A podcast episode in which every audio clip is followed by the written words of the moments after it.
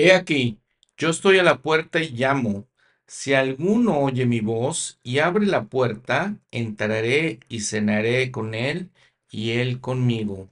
Apocalipsis 3:20. Hola, un caluroso saludo. Como siempre, soy su anfitrión Juan Ramón Rosas.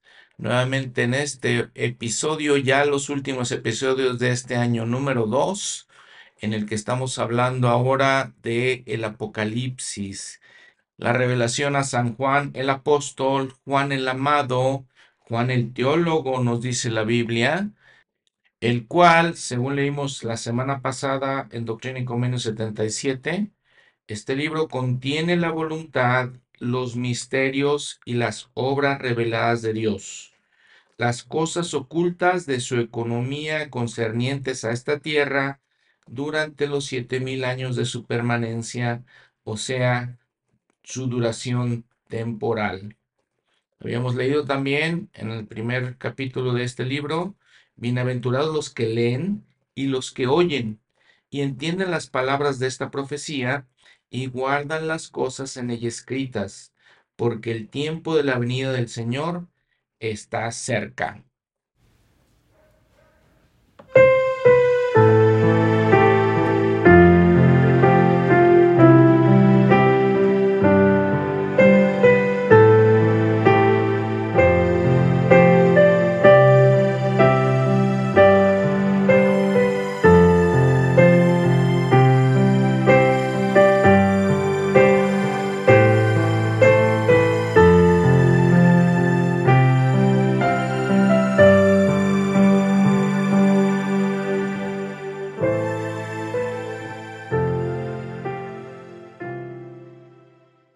Bien, pues en este episodio reflexionaremos sobre los capítulos 6 al 14 de Apocalipsis. En su manual Ven Sígueme dice, han vencido por medio de la sangre del cordero. Y viene una cita muy interesante que habíamos leído alguna vez del presidente Packer. Dice, aunque el lenguaje de las escrituras al principio les resulte extraño, sigan leyendo no tardará en reconocer la belleza y el poder que hay en esas páginas. Cierro la cita. Les digo, vamos a comentar de los 7000 años de la historia de nuestro mundo, de acuerdo a las escrituras, de los siete sellos, seis sellos más uno, que abre Cristo, dice el encabezado del capítulo 6, Cristo abre los seis sellos y Juan ve los acontecimientos de cada uno. Cada uno de estos sellos representan mil años en la historia de la humanidad conforme a las escrituras. Entonces podemos contar que cuatro mil años antes de Cristo eh, nació Adán, o es la historia de Adán, y luego aproximadamente en el año 3000 antes de Cristo fue el diluvio, en el año 2000 eh, nace Abraham, por ejemplo. En el año 1500 Moisés saca a los israelitas de Egipto. Y obviamente en el año cero nace Jesucristo. Otras otros datos importantes, recordamos que Leí sale de Jerusalén en el año 600 antes de Cristo. En el año 1000 de Cristo de la era cristiana, entonces más o menos se viene la reforma cuando Martín Lutero y otras personas se separan de la Iglesia Católica y pues el año 2000 es nuestro, nuestra época, ¿no? Estamos en el año 2024. Y estos capítulos nos narran cómo se abre cada sello de este libro. Cada uno de estos sellos representan mil años en la historia del mundo. Doctrina y Convenio 77.6, que hemos de entender por el libro que Juan vio sellado por fuera con siete sellos. Repitiendo la escritura nuevamente que dije al principio de este episodio, ¿qué es esto que contiene la voluntad, los misterios y las obras revelados por Dios, de Dios más bien, las cosas ocultas de su economía concernientes a esta tierra, durante los siete mil años de su permanencia, o sea, su duración personal capítulo, perdón, versículo 7 dice, que hemos de entender por los siete sellos con, los, con que estaba sellado, que el primer sello contiene las cosas de los primeros mil años, el segundo las de los siguientes mil años y así hasta el séptimo. Recordemos que nuevamente está esto lleno de simbolismos. Algunos de los simbolismos, por ejemplo, podemos entender, darnos una idea. Les, les doy un ejemplo. Isaías en sus profecías, en Isaías 24:35, habla de nuestros tiempos y habla de caballos y caballos con corazas de hierro. Y entonces, básicamente lo que está hablando Isaías, lo que decía, es de medios de transporte de nuestro tiempo. Imagínense que veía, por ejemplo, él, este, trenes, aviones, y la verdad es que ¿cómo iba a describir eso? No tenía manera de describirlo. De igual manera, aquí en Juan, por ejemplo, si vamos al capítulo 9, los versículos, eh, por ejemplo, 7 en adelante, habla de langostas, eran semejantes a caballos dispuestos para la guerra. Está hablando básicamente de ejércitos. Y luego dice, tenían corazas de hierro eh, y el ruido de sus alas era como estruendo de carros que con muchos caballos corren la batalla. Entonces, obviamente, si lo leemos así directamente, dices, híjole, qué cosas tan extrañas de las que está hablando aquí Juan. Pero si pensamos en los medios de transporte en nuestros tiempos, igual, aviones, eh, trenes, corazas de hierro, el ruido de las alas, los aviones, ustedes saben el ruido que hacen los aviones, y entonces ya vamos entendiendo cómo ellos explican cosas que en sus tiempos ni remotamente habían visto, entonces los explican de esa manera. Imagínense que hace 100 años, yo dijo esto, por ejemplo, el, el presidente Udorf en un discurso muy interesante, yo viniera con ustedes y les dijera, miren, aquí está este cuadrito tiene una pantalla, con eso pueden hacer comunicarse con cualquier persona en cualquier parte del mundo y además pueden leer, además pueden eh, ver videos, ver películas y todo eso. Y me van a decir, hace 100 años me hubieran dicho, pues estás loco, ¿de qué estás hablando? Le estoy hablando de un teléfono celular. Ahora es muy común, pero imagínense todo lo que hace un teléfono celular hace 20 años nada más. Lo que vi una vez una caricatura que hace 20 años, si pensáramos un teléfono celular, todas las cosas, todos los aparatos, las funciones que tienen los teléfonos celulares, ahora que son celulares inteligentes, podríamos reunir todas esas cosas en un cuarto, juntar todo, una cámara de fotos, libros, este teléfono, eh, video, cámara de video, todo se lo ponemos en un cuarto. Y ahora todo eso lo reducimos a la palma de nuestras manos. Imagínense, es un poco un milagro, digo, es, es muy real para nosotros, nos damos cuenta porque lo usamos diariamente, pero es algo de un milagro, les digo, es una máquina de escribir, es un teléfono, es una videocámara, es una biblioteca completa de todo lo que ustedes quieran, de cualquier cosa que ustedes quieran aprender. Es una, una televisión, básicamente, una pantalla. Vean todas las cosas que hacemos con estos celulares, ¿no? Además nos tienen mapas, tienen miles de mapas y nos dice dónde estamos ubicados. Precisamente ahora, eh, es, les digo, es común. Pero hace 20 años era, les diría eso y me dirían, pues está loco, ¿no? es lo que les comentaba. Así básicamente son las escrituras. Así tenemos que eh, pensar en lo que estos profetas están hablando. Entonces, miren, en estos siguientes capítulos vamos a hablar de siete sellos. Seis sellos de la historia del mundo más el milenio, siete, siete mil años. Cada uno de estos sellos, les digo, contienen mil años. El Señor abre los sellos y da una asignación a un ángel. O sea, siete sellos, siete ángeles, siete mil años de historia. Y ahorita entonces vamos a analizar qué significan o qué pasa en cada uno de esos años. Fíjense que una de las cosas que hacen estos ángeles es que cada uno de ellos suena una trompeta. Y esa trompeta desata ciertas plagas que van a suceder en nuestros tiempos.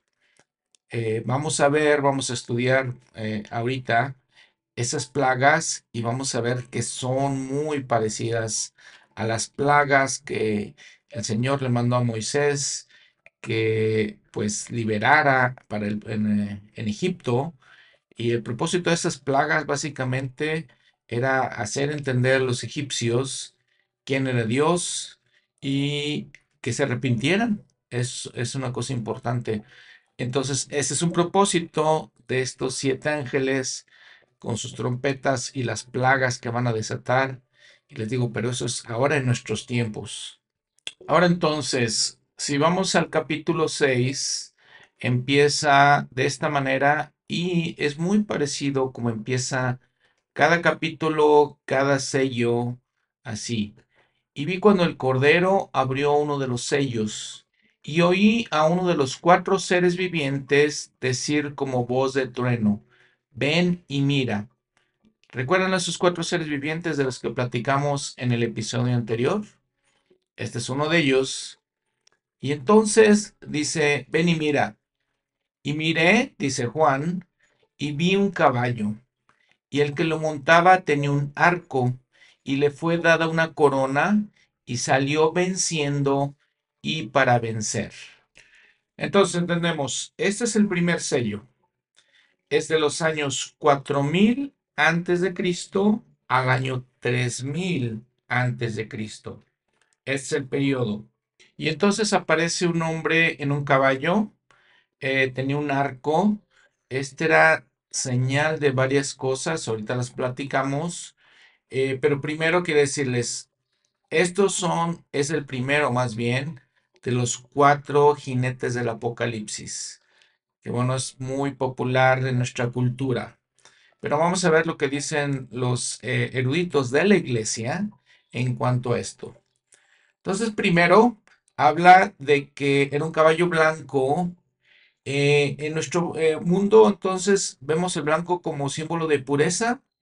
En aquel tiempo era el color que utilizaban los ganadores en los Juegos Olímpicos. Recuerdan que los Juegos Olímpicos vienen de Grecia.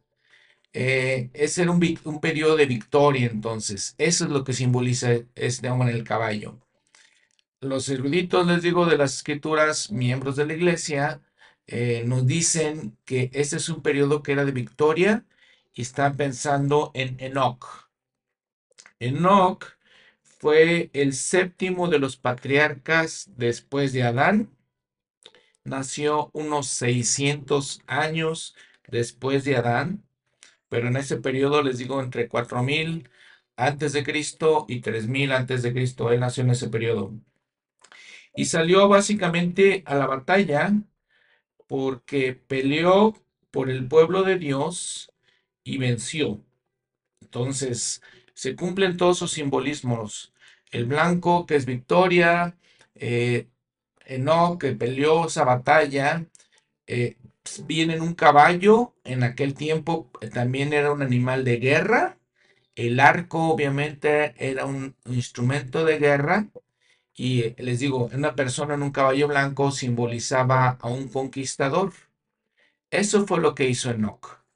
Vamos a leer en Moisés, capítulo 7, versículo 13.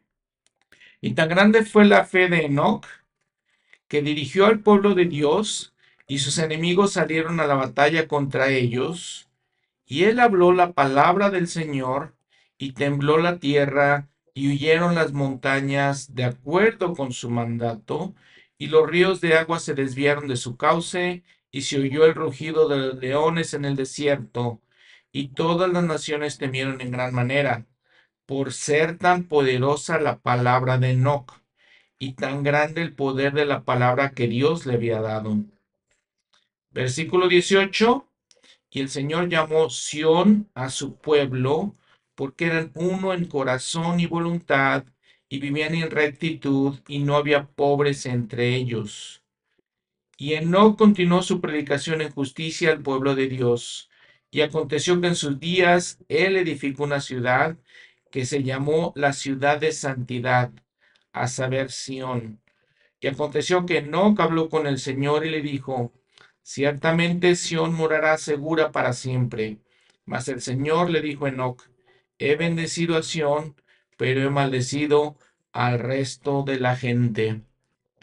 En todo esto nos explica Enoch conquistó las cosas del mundo, el egoísmo, el materialismo, y entonces logró que este pueblo fueran uno por su predicación, por el poder de su palabra, para que llegaran a ser Sión y vivieran en rectitud.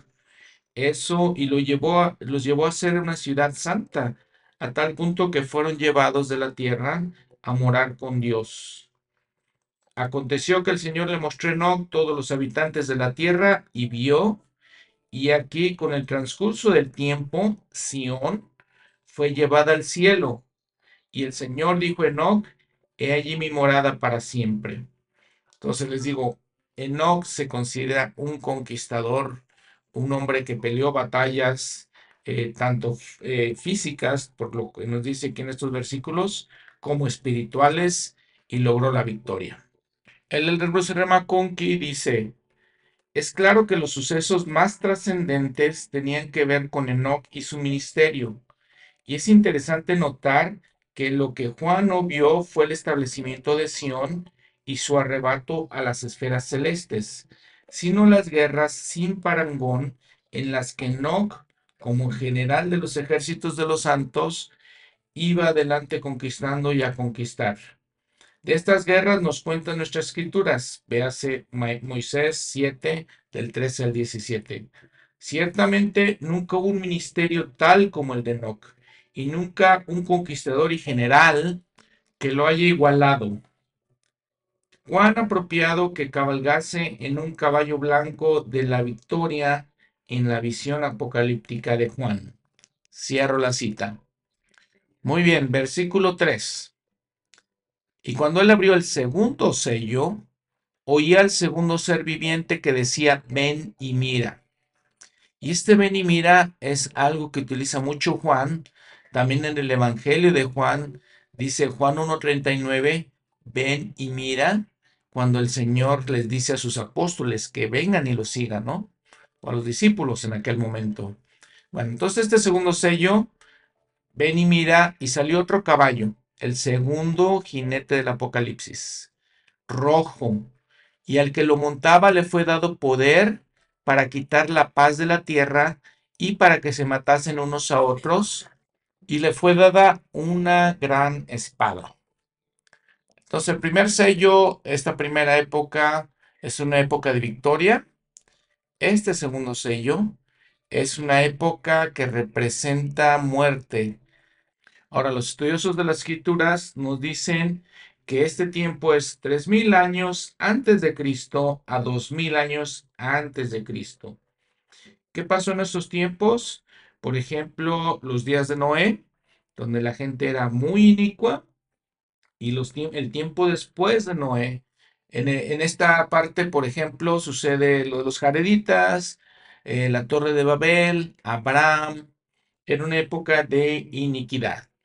El Bruce Ramaconqui. ¿Quién montaba el caballo bermejo, el caballo rojo de la guerra y del derramamiento de sangre y una espada? durante el segundo sello?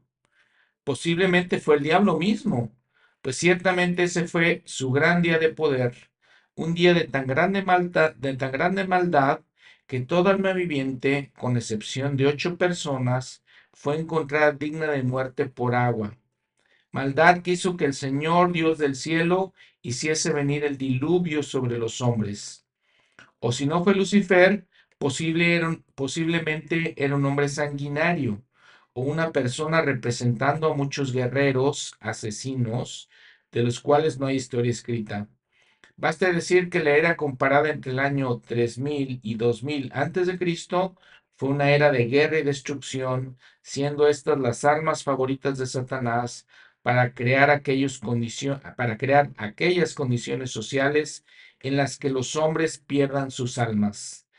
De las maldades y abominaciones de la época de Noé, la palabra revelada dice Moisés 8, 22, 28 y 29, que nos dice básicamente aquí, por ejemplo, 22, y Dios vio que la iniquidad de los hombres se había hecho grande en la tierra, y que todo hombre se ensoberbecía con el designio de los pensamientos de su corazón, siendo continuamente perversos.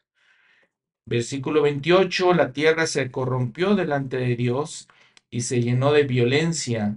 Y Dios miró, eh, y miró Dios, perdón, la tierra, y aquí estaba corrompida, porque toda carne había corrompido su camino sobre la tierra. Tercer sello, versículo 5. Oí el tercer ser viviente que decía, ven y mira, y miré, y he aquí un caballo negro, y el que lo montaba tenía una balanza en la mano. Y oí una voz de en medio de los cuatro seres vivientes que decía, dos medidas de trigo, de trigo por un denario y seis medidas de cebada por un denario, pero no dañes el vino ni el aceite. Entonces, tercer jinete del Apocalipsis, un caballo negro. ¿Qué simbolizaba todo esto? Estos son los años 2000 antes de Cristo a 1000 antes de Cristo. Es la época entre Abraham y el rey David. Nuevamente, un caballo negro simboliza la muerte y también simboliza el hambre. Algo no tiene balance, no está algo está desbalanceado básicamente. Habla también de que hubo gran eh, hambruna sobre la tierra, hubo grandes momentos de que no había que comer. Por ejemplo, en la ciudad de Ur, eh, esta hambruna era tan severa que algunos de los hermanos de Abraham estuvieron básicamente que morir de hambre. Por ejemplo, ya eso lo vemos en Génesis 11:28, también en Abraham 2, 17 y 21 también sabemos, por ejemplo, recuerdan a José, José, hijo de Israel, esos siete años de hambre que hubo en la tierra cuando él reinaba en Egipto. ¿Se acuerdan que fue eh, el sueño de Nabucodonosor y luego él lo aplicó a Egipto diciéndole al faraón que tenía que este, guardar comida porque iba a haber siete años de hambruna? También podemos hablar de los 40 años que los hijos de Israel estuvieron por, en el desierto, saliendo de Egipto, y que lo único que tenían que comer era maná. Hubo unos momentos también en que comieron codornices, pero lo principal que tenían para comer era, era maná. Continuando con los comentarios de Lele McConkie. Como el hambre sigue a la espada, así los dolores de ella deben haber carcomido los vientres del pueblo del Señor durante el tercer sello. Desde el año 2000 al año 1000 antes de Cristo, como en ninguna otra época de la historia de la tierra, el caballo negro del hambre influyó tanto sobre la historia de los tratos de Dios con su pueblo. En los primeros años de este sello, el hambre en Ur de Caldea fue tan severa que el hermano de Abraham, Arán, murió por esa causa, mientras que el padre de los fieles recibió el mandato de Dios de llevar a su familia a Canaán. Eso vemos en Abraham 1, 29 y 30, 2, 15. De su lucha para obtener suficiente alimento para sobrevivir, Abraham dijo, Abraham 2, 17, entonces yo, Abraham, edifiqué un altar en la tierra de Gersón e hice una ofrenda al Señor e imploré que se apartara el hambre de los de la casa de mi padre, a fin de que no perecieran. Versículo 21. Y yo, Abraham, viajé, continuando todavía hacia el sur, y seguía el hambre en la tierra. Y yo, Abraham, decidí descender a Egipto para morar allí, porque se agravó el hambre. Sigue eh, el comentario de Lerner McConkie. Esta búsqueda de sustento todavía sopesaba sobre el pueblo del Señor en los días de Jacob, quien envió a sus hijos a Egipto a comprar maíz de los graneros de José, su hijo. En aquella época hubo hambre en todos los países y fue solamente mediante la intervención divina que Jacob y los primeros integrantes de la casa de Israel fueron salvados del destino de Arán. Eso lo vemos en Génesis 41, 42, 43 y 44. Y en los días de su viaje por el desierto, los millones de la descendencia de Jacob que habían seguido a Moisés al salir del cautiverio en Egipto, a fin de que no muriesen de hambre, fueron alimentados durante 40 años con maná del cielo. Ciertamente el tercer sello fue un milenio en el cual el hambre entre los hombres afectó el curso total de los tratos de Dios con su pueblo. Cierro la cita. Bueno, otros detalles que explica aquí la escritura, por ejemplo, es que el jinete tenía una balanza en la mano y nos, no sé los estudiosos que eso significa que tal vez la escasez de alimento era tan grande, pues que tenía que ser repartido con mucha exactitud, con esa balanza. El Ellen McConkie también nos sugiere que cuando habla de no dañes el aceite ni el vino, significaba que debía preservarse lo suficiente como para que el hombre no pereciese enteramente en las condiciones de escasez de aquella época. Muy bien, sello número cuatro. El cuarto ser viviente que decía, ven y mira, vi un caballo amarillo. Más bien la traducción de este ah, caballo amarillo, perdón, es un caballo pálido el que lo montaba tenía por nombre muerte y el Hades lo seguía y le fue dada potestad sobre la cuarta parte de la tierra para matar con espada, con hambre, con mortandad. Este periodo de mil años eh, dice dos jinetes en este momento. Uno decía muerte y otro tenía Hades, que era el infierno. Ahora, son los últimos jinetes que se mencionan y son eh, hablan de muerte, hablan de guerra, una época de guerra. Empieza con Elías el profeta cuando hubo eh, la hambruna, cuando no había comida en la tierra, y luego habla de los imperios durante todo ese tiempo, todos los imperios poderosos que este, afligieron al pueblo de Israel, ellos mismos se afligieron a sí mismos de alguna manera. Habla, por ejemplo, de Asiria, habla de Babilonia, Persia, los griegos, Alejandro el Grande, los romanos, estos grandes imperios que asolaron todo el Medio Oriente, todo Asia Menor. Al asolarlo, esta área, obviamente trajeron la muerte a todas las naciones. Y fue el tiempo en que el pueblo de Israel pues fue conquistado y fue llevado a, a, varias partes del mundo inclusive, y fue llevado cautivo a Siria primero y luego a Babilonia también. Como ya lo hemos platicado en otros episodios, eh, lo que les decía, vinieron los asirios, conquistaron, se llevaron gente, las diez tribus de Israel, luego vinieron Babilonia, igualmente se llevaron las últimas dos tribus que quedaban a Babilonia lo conquistó Persia, y les digo, luego vino Alejandro el Grande, luego a los griegos los conquistaron los romanos, y todo ese tiempo los, el pueblo de Israel eh, pues estuvieron cautivos, básicamente conquistados. Entonces, por eso este caballo eh, pálido, eh, cadavérico, podemos decir que simboliza la muerte, y el otro caballo que simboliza, o el otro jinete que simboliza el infierno. Quinto sello. Vi debajo del altar de las, las almas de los que habían sido muertos por causa de la palabra de Dios y por el testimonio que ellos tenían, y clamaban en voz alta diciendo, ¿Hasta cuándo, oh Señor santo y verdadero, tardarás en juzgar y vengar nuestra sangre de los que moran en la tierra? Y se le dio a cada uno vestiduras blancas, y se les dijo que reposasen un poco más tiempo, hasta que completara el número de sus consiervos y hermanos que también habían de ser muertos como ellos. Este periodo representa los mil años desde el nacimiento del Salvador y también es el tiempo de Juan, representa todos los santos que fueron martirizados, pues empezando con el Salvador mismo y también los apóstoles. Entonces, por eso habla de todos estos eh, mártires, de estos santos. Las vestiduras blancas simbolizan su servicio en, el sacerdocio, por ejemplo, como en el Antiguo Testamento. Todo esto lo vemos en Levíticos, en Segunda de Crónicas, por ejemplo.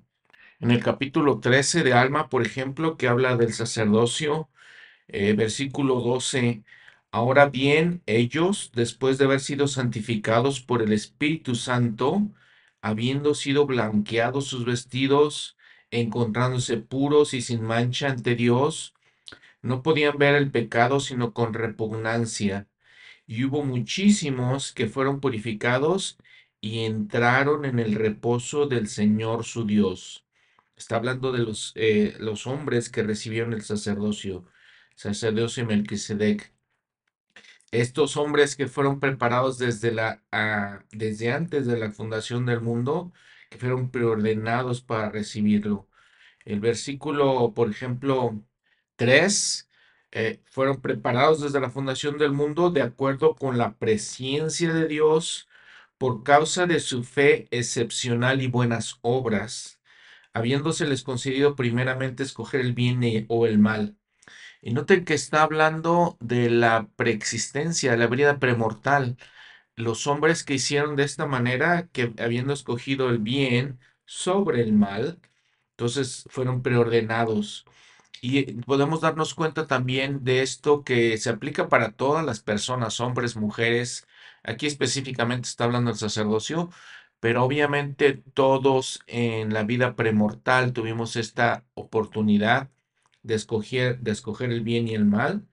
Eh, habiendo escogido el bien y ejercido una fe sumamente grande, sumamente grande, son llamados con un santo llamamiento. Sí, con ese santo llamamiento que con una redención preparatoria y de conformidad con ella, se dispuso para tales seres. Eh, todos tuvimos esta oportunidad eh, de hacer esto. Algunos obviamente hemos, sabemos que la tercera parte de, de las huestes celestiales decidieron no seguir al Señor, no seguir a Jesucristo, el plan de salvación, y entonces fueron desechados, ¿no? Hubo la guerra en los cielos. Pero el punto aquí que es, que es interesante que entendamos es que todos estuvimos en el mismo estado, tuvimos la misma oportunidad y de acuerdo con esas elecciones que tomamos, esas decisiones que tomamos desde allá, entonces recibimos ciertas bendiciones en esta tierra, en nuestra vida, podemos decir, ¿no? Ahora, el sexto sello, versículo 12. Y miré cuando él abrió el sexto sello, y aquí hubo un gran terremoto, y el sol se puso negro como tela de silicio, y la luna se volvió toda como sangre, y las estrellas del cielo cayeron sobre la tierra, como la higuera deja caer sus higos verdes cuando es sacudida por un viento fuerte. Y el cielo se retiró como un pergamino que se enrolla. Y todo monte y toda isla fueron removidos de sus lugares. Y los reyes de la tierra y los grandes, los ricos, los capitanes, los poderosos, y todo esclavo y todo libre se escondieron en las cuevas y entre las peñas de los montes. Y decían a los montes y a las peñas, Caed sobre nosotros y escondednos del rostro de aquel que está sentado en el trono y de la ira del Cordero, porque el gran día de su ira ha llegado, y quién podrá permanecer de pie. Entonces, varias cosas que explicar aquí. Primero, Doctrina y Convenio 7710 pregunta, ¿en qué tiempo se cumplirán las cosas de las que se habla en este capítulo? Se cumplirán en el sexto milenio, o sea, cuando sea abierto el sexto sello.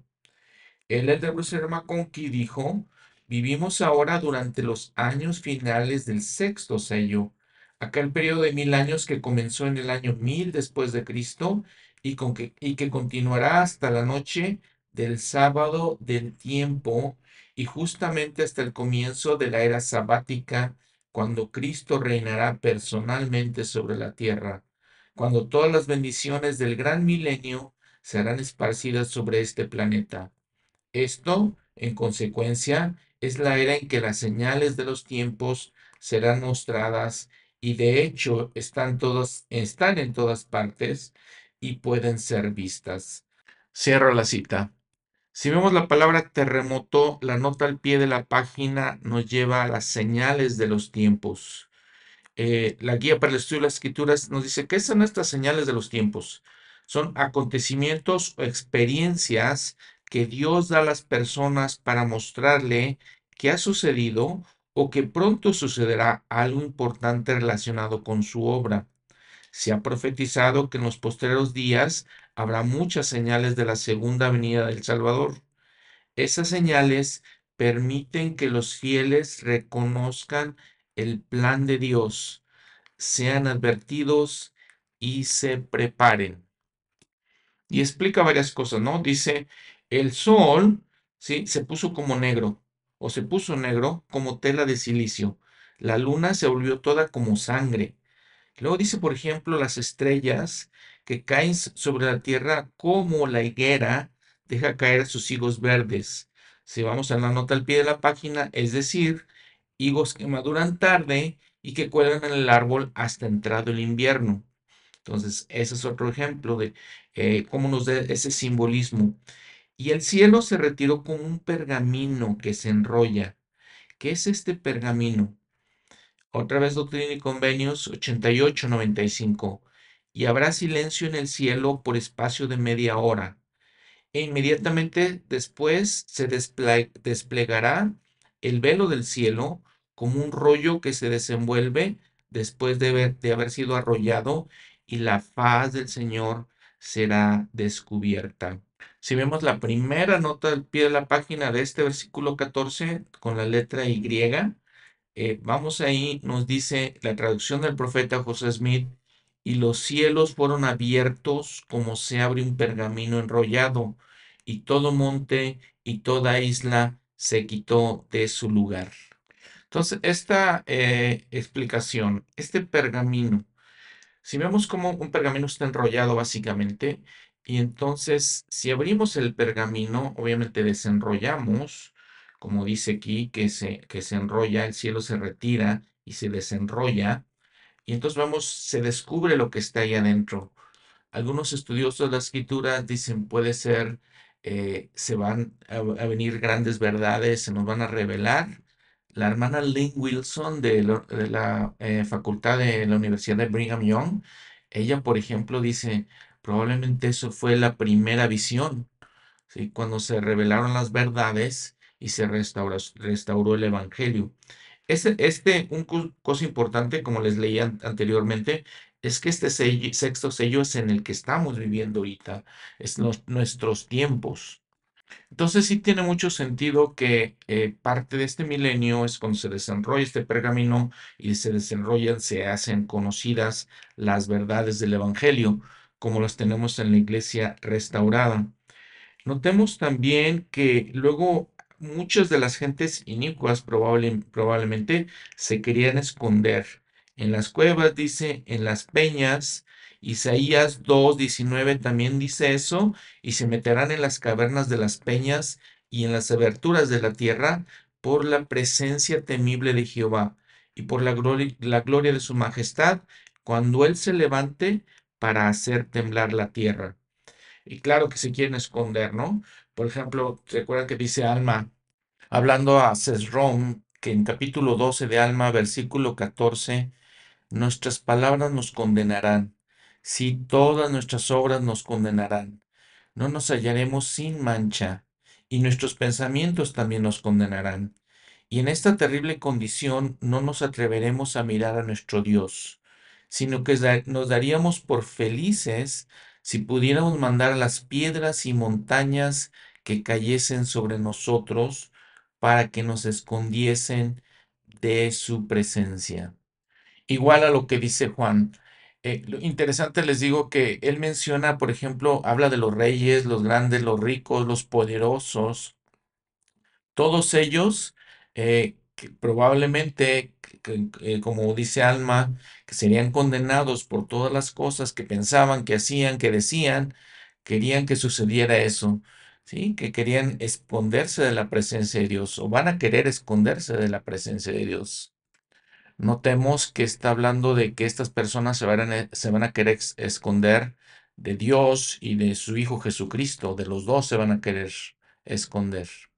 Ahora, versículo 17. ¿Por qué se van a querer esconder? Porque el gran día de su ira ha llegado. ¿Y quién podrá permanecer de pie? Observemos otra vez que día, ese gran día, vamos dando al pie de la página, segunda venida del Salvador. ¿Quién puede permanecer de pie? en el siguiente capítulo, vamos al capítulo 7, y ahí nos explica quién va a poder permanecer. Versículo 14. Y ahorita regresamos a empezar otra vez el, este capítulo 7. Versículo 14. 7, 14. Y yo le dije, Señor, tú lo sabes. Y él me dijo, estos son los que han salido de la gran tribulación. Y han lavado sus ropas y las han blanqueado en la sangre del cordero. Por esto están delante del trono de Dios y le sirven día y noche en su templo. Y el que está sentado en el trono extenderá su pabellón sobre ellos. Ahorita vamos a platicar de esto otra vez, nada más para contestar esa pregunta al final de este capítulo 6. Capítulo 7 entonces. Juan ve también en el sexto sello la restauración del Evangelio, el sellamiento de los 144 mil y las huestes de los que han sido exaltados de entre todas las naciones. No noten eso, exaltados de entre todas las naciones. Versículo 1, después de estas cosas, después de que ya termina básicamente con los sellos, eh, dice, vi a cuatro ángeles que estaban de pie en los cuatro ángulos de la tierra, deteniendo los cuatro vientos de la tierra para que no soplase viento alguno sobre la tierra, ni sobre el mar, ni sobre ningún árbol. Aquí seguimos hablando del sexto sello. Sin embargo, aquí como que Juan hace un pequeño interludio, un intermedio para explicarnos algunas otras cosas. Y empieza hablando de estos 144 mil. Buscando respuestas otra vez en Doctrina y Convenio 77, recuerden que todas estas cosas eh, el profeta José Smith se les pregunta directamente al Señor. Versículo 8, que hemos de entender por los cuatro ángeles de los que se habla en el capítulo 7, versículo 1 del Apocalipsis, que son cuatro ángeles enviados de Dios a quienes es dado poder sobre las cuatro partes de la tierra para salvar la vida y para destruir son los que tienen el Evangelio eterno para darlo a toda nación, tribu, lengua y pueblo, y tienen el poder de cerrar los cielos, de sellar para vida o de echar abajo a las regiones de las tinieblas. Estos ángeles, lo que explica aquí, lo vamos a ver un, poco un poquito después en el capítulo 14, los versículos 6 y 7, que es algo muy común para nosotros, miembros de la iglesia, porque es por eso la razón por la que en los templos hay un ángel que consideramos es Moroni, que se hace esto. Capítulo 14 otra vez, versículos 6 y 7 aquí del Apocalipsis. Y vi a otro ángel volar por el medio del cielo, que tenía el Evangelio eterno para predicarlo a los que moran en la tierra, y a toda nación y tribu y lengua y pueblo, diciendo a gran voz, Temed a Dios y dadle gloria porque la hora de su juicio ha llegado, y adorad a aquel que, ha hecho el cielo y la tierra, el mar y las fuentes de las aguas. Notemos entonces que esos ángeles tienen una doble misión. Habíamos visto que primero es llevar el Evangelio, otra misión, como dicen al final del versículo 2, tienen el poder de hacer daño a la tierra y al mar, y de traer los juicios el presidente Wilford Woodruff, hablando de esto, dijo, Dios ha detenido por muchos años a los ángeles destructores, no sea que ellos corten el trigo con la cizaña. Entonces se han destruido los malos con los buenos. Ese es el trigo y la cizaña. Pero quiero deciros ahora que esos ángeles han salido de los portales del cielo y están sobre la tierra esperando para volcar los juicios. Y este, desde este mismo día los juicios serán derramados, las calamidades y dificultades están aumentando en la tierra y hay un significado en estas cosas. Recordad esto y reflexionad sobre estos asuntos. Si cumplís con vuestro deber y yo con el mío, tendremos protección y pasaremos a través de las aflicciones en paz y seguridad. Leed las escrituras y las revelaciones ellas os confirmarán estas cosas. Eh, cierro la cita. Hay que hacer hincapié en que él está diciendo, ya está a punto, van a estar pasando estas cosas. Este, y cuando escribió, probablemente en 1800 algo, 100 eh, años después, más de 100 años después, claro que están pasando. Eh, claro que este, Hemos visto el calentamiento global y todos los problemas que tenemos con el clima, una gran guerra que se encuentra ahora en la Tierra Santa entre Israel y los palestinos, Eh, la diferencia con las otras guerras es que ahora ya tienen armas nucleares. Entonces, todo eso está sucediendo. Vemos la sociedad, ¿no? Muchos cambios en nuestra sociedad que pues no estamos, creo, preparados para, para recibirlos. Entonces, estamos ya en estos tiempos. Los profetas recuerden que nos dicen, ya, es a las 11 de la noche estamos, entonces pronto va a ser el milenio, la segunda venida de nuestro Salvador. Ahora, lo que leímos entonces en Doctrina y Convenio 77, el Señor le está explicando al profeta eh, cuatro eh, papeles, roles principales de estos cuatro ángeles. Ellos tenían entonces el poder, número uno, para salvar o destruir la vida. Número dos, para presidir sobre la obra misional, la obra misional a través de todo el mundo. Número tres, para cerrar los cielos. Y número cuatro, para sellar para vida o echar abajo a las regiones de las tinieblas. Ahora, de este otro ángel que está en el versículo 2, también el profeta le pregunta al Señor, eh, el versículo 9 del Clínico Medio 77, ¿qué hemos de entender por el ángel que asciende del oriente? Versículo 2, capítulo 7 del Apocalipsis. En nuestra versión en español de la Biblia dice que sube de donde sale el sol. Ese es el oriente, ¿no? Eh, le pregunta entonces el profeta.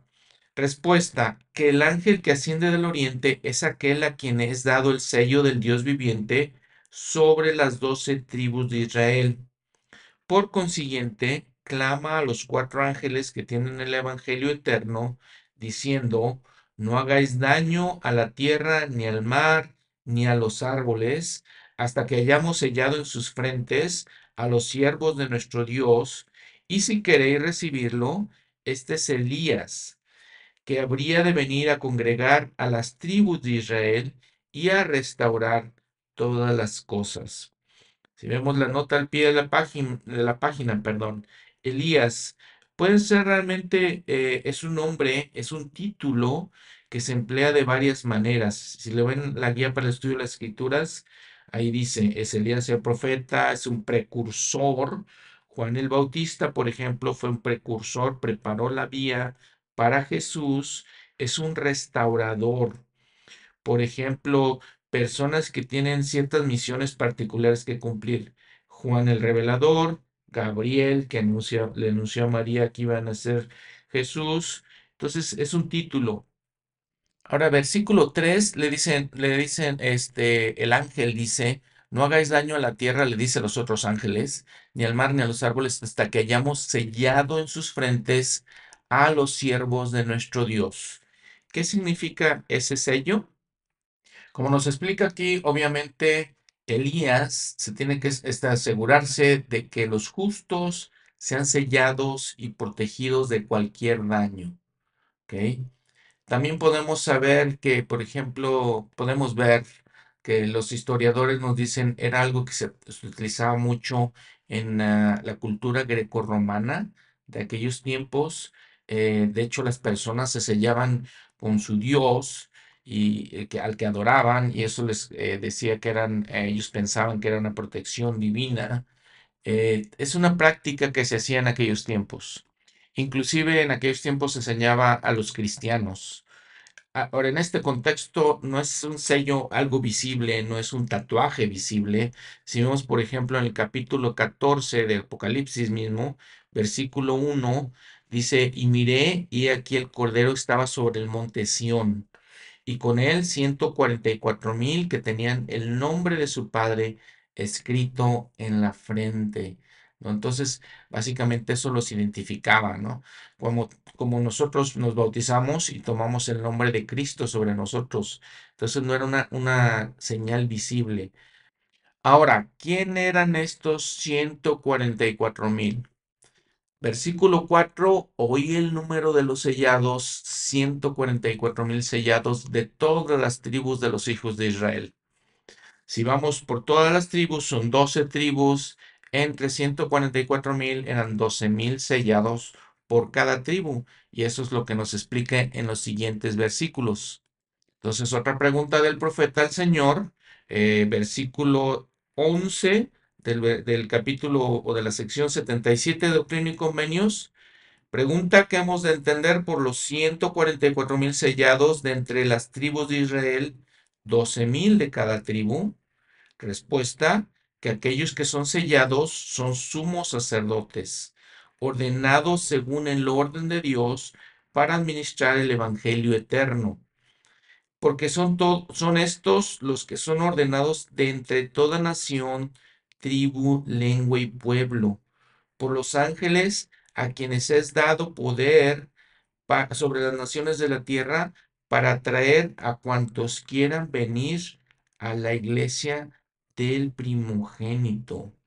Muy interesantes todas estas cosas. Recuerdan que habíamos dicho, por ejemplo, el simbolismo de los números, el 12, ese, el, el simbolismo es el orden que tiene Dios para hacer las cosas, 12 tribus, 12 meses, eh, 12 apóstoles, todo eso va en orden. Notemos también que, por ejemplo, cuando son este, ordenados los jóvenes al sacerdocio arónico, cuando cumplen 12 años. Ahora, si vemos, por ejemplo, las estaciones del año, ¿no? Los meses, son 12. Y 12 es lo que eh, cumple la Tierra en hacer su rotación. O más propiamente se refiere a la traslación, esos 12 meses o 365 días que gira la Tierra alrededor del Sol. Entonces vean todo, todo el simbolismo de estos números. De llamar la atención es lo que dice aquí Doctrina y Convenio 77, porque dice que los ángeles llevan el Evangelio eh, a todas las naciones y traen a quienes quieran venir o a cuantos quieran venir a la iglesia del primogénito. Es como se predica el Evangelio y todos tienen las opciones. No es que sean alguien, este, una cantidad seleccionada por el Salvador o, alguien seleccionado por nuestro Padre Celestial, no es algo establecido a los que quieran y que tomen en su decisión, en su albedrío de venir. No, alguien, no es algo predestinado ya. Muy interesante lo que dice aquí eh, Doctrina y Convenios. Porque sí, la verdad es que he oído otras ideas en otras iglesias de que ya están predestinados. Pero aquí no, aquí se establece la justicia de Dios. Aquellos que quieran son invitados, todos, de todas naciones, tribus, lenguas, pueblos. Bueno, versículo 9. Después de estas cosas miré y vi una gran multitud la cual podía contar, de todas las naciones y tribus y lenguas y pueblos, que estaban delante del trono y en presencia del Cordero vestidos de ropas blancas y con palmas en las manos, y clamaban en alta voz diciendo, La salvación pertenece a nuestro Dios, que está centrado en el trono y al Cordero.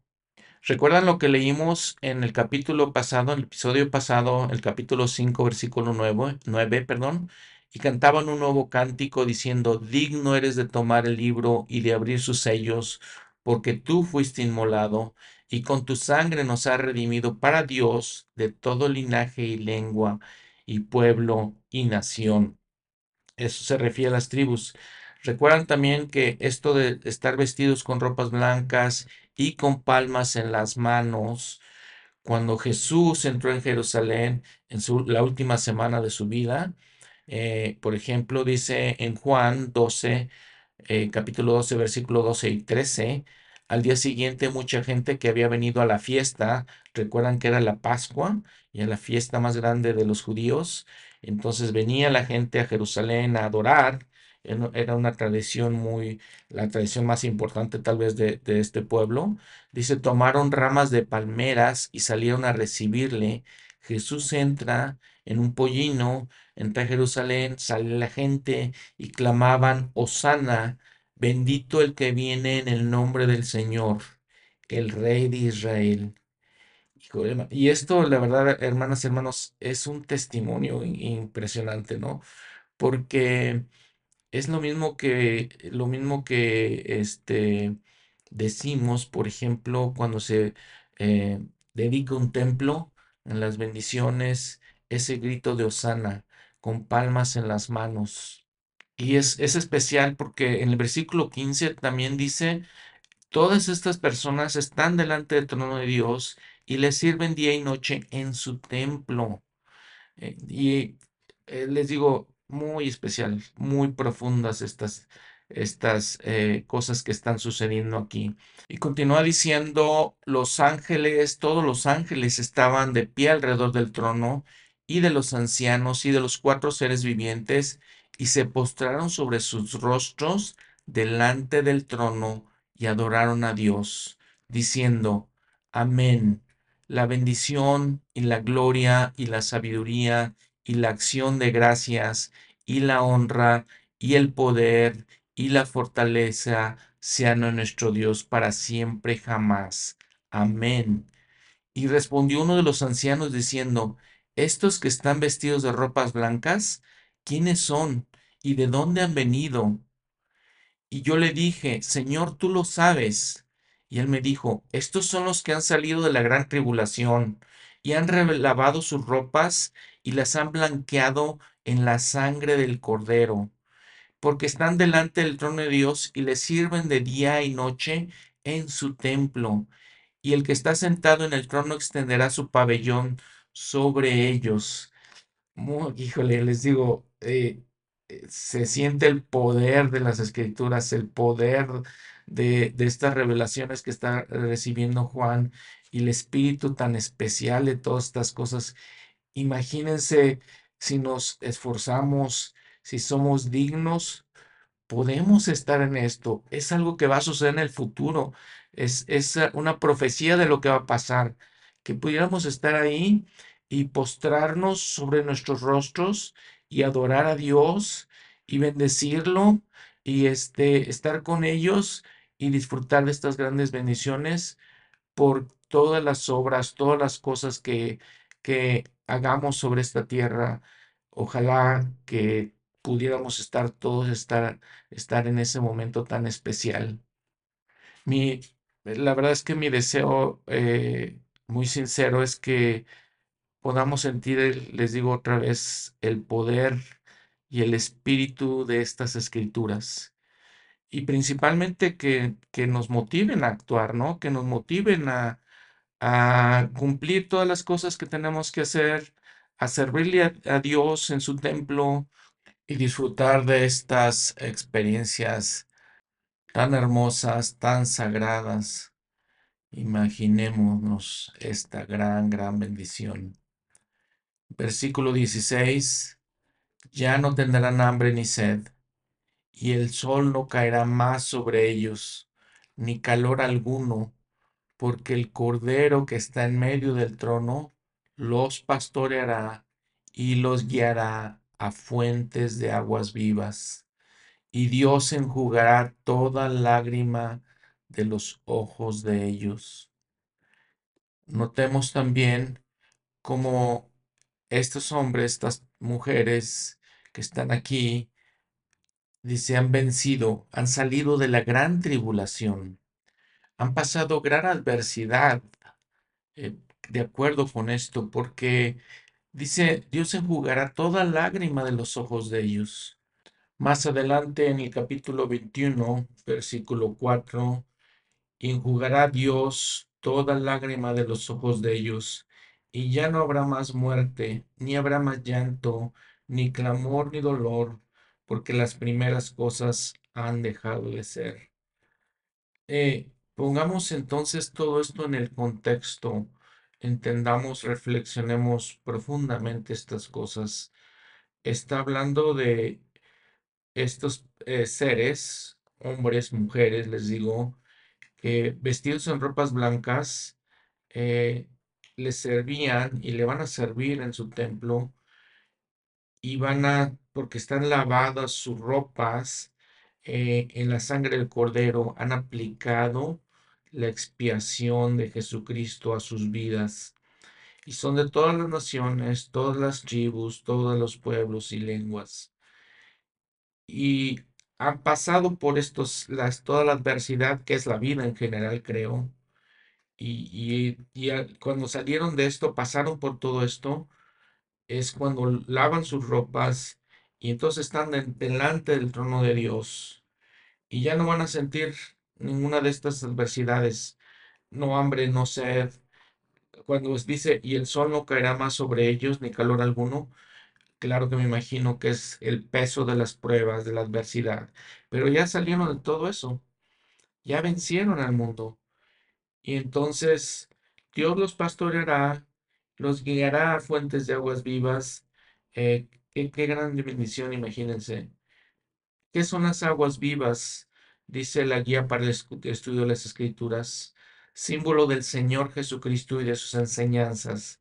Así como el agua es esencial para sostener la vida terrenal, el Salvador y sus enseñanzas, aguas vivas, son esenciales para la vida eterna. Recuerden que hablamos eh, en uno de los episodios anteriores de, del mensaje del, del Bednar, cuando nos enseña cómo estudiar las escrituras y nos dice que es, eh, ese, simbolismo de acudir a la fuente de aguas vivas. Entonces les digo, noten todo esto, piensen todos estos conceptos, ideas eh, maravillosos, increíbles, son hermosos, que, que, nos ayuden a entender em, cómo será el futuro con nuestro, Padre Celestial y su Hijo Jesucristo. Y claro que, hay muchas cosas interesantes que hemos aprendido ahorita de los siete sellos y los jinetes y de las épocas del mundo, pero estas, estos versículos son especiales para mí. Capítulo 8. Y cuando él abrió el séptimo sello, hubo silencio en el cielo casi por media hora. Los eruditos de las escrituras dicen media hora si calculamos que mil años para nosotros de nuestro tiempo son un día para el Señor, esta media hora, ¿cuánto es? 21 años. No saben los eruditos qué significa exactamente. Probablemente es un tiempo en el que los ángeles, por lo que dice a continuación, están esperando para separar el trigo de la cizaña es un tiempo en que no hablamos mucho de la segunda venida, tal vez. Estamos esperando, no, no decimos gran cosa, pero es un tiempo de espera, de acuerdo con lo que dice aquí. Hay silencio. Doctrina y Convenios 38, versículo 11 y 12. Porque toda carne se ha corrompido delante de mí, y los poderes de las tinieblas prevalecen en la tierra entre los hijos de los hombres, en presencia de todas las huestes de los cielos, por lo que reina el silencio y toda eternidad, toda la eternidad padece. Entonces reina el silencio y luego dice, y los ángeles esperan el gran mandamiento de cegar la tierra para juntar la cizaña y quemarla, y aquí el enemigo se ha combinado. ¿Qué les parece? Ahora, versículo 2 y vi a los siete ángeles que estaban delante de Dios y les fueron dadas siete trompetas. Esto lo podemos comparar a la época cuando Josué guiaba al pueblo de Israel, llegaron al área de Jericó y siete sacerdotes con obviamente siete trompetas las sonaron y derribaron los muros de esa ciudad. Y entonces es el mismo simbolismo Siete, recuerden que lo no, decimos que es completo, perfecto, son los ángeles exactamente que van a sonar sus trompetas. ¿Qué, qué pasa cuando anuncia eh, sus trompetas o por qué sonan sus trompetas? Es para anunciar eh, las últimas preparaciones antes de que Dios termine su obra.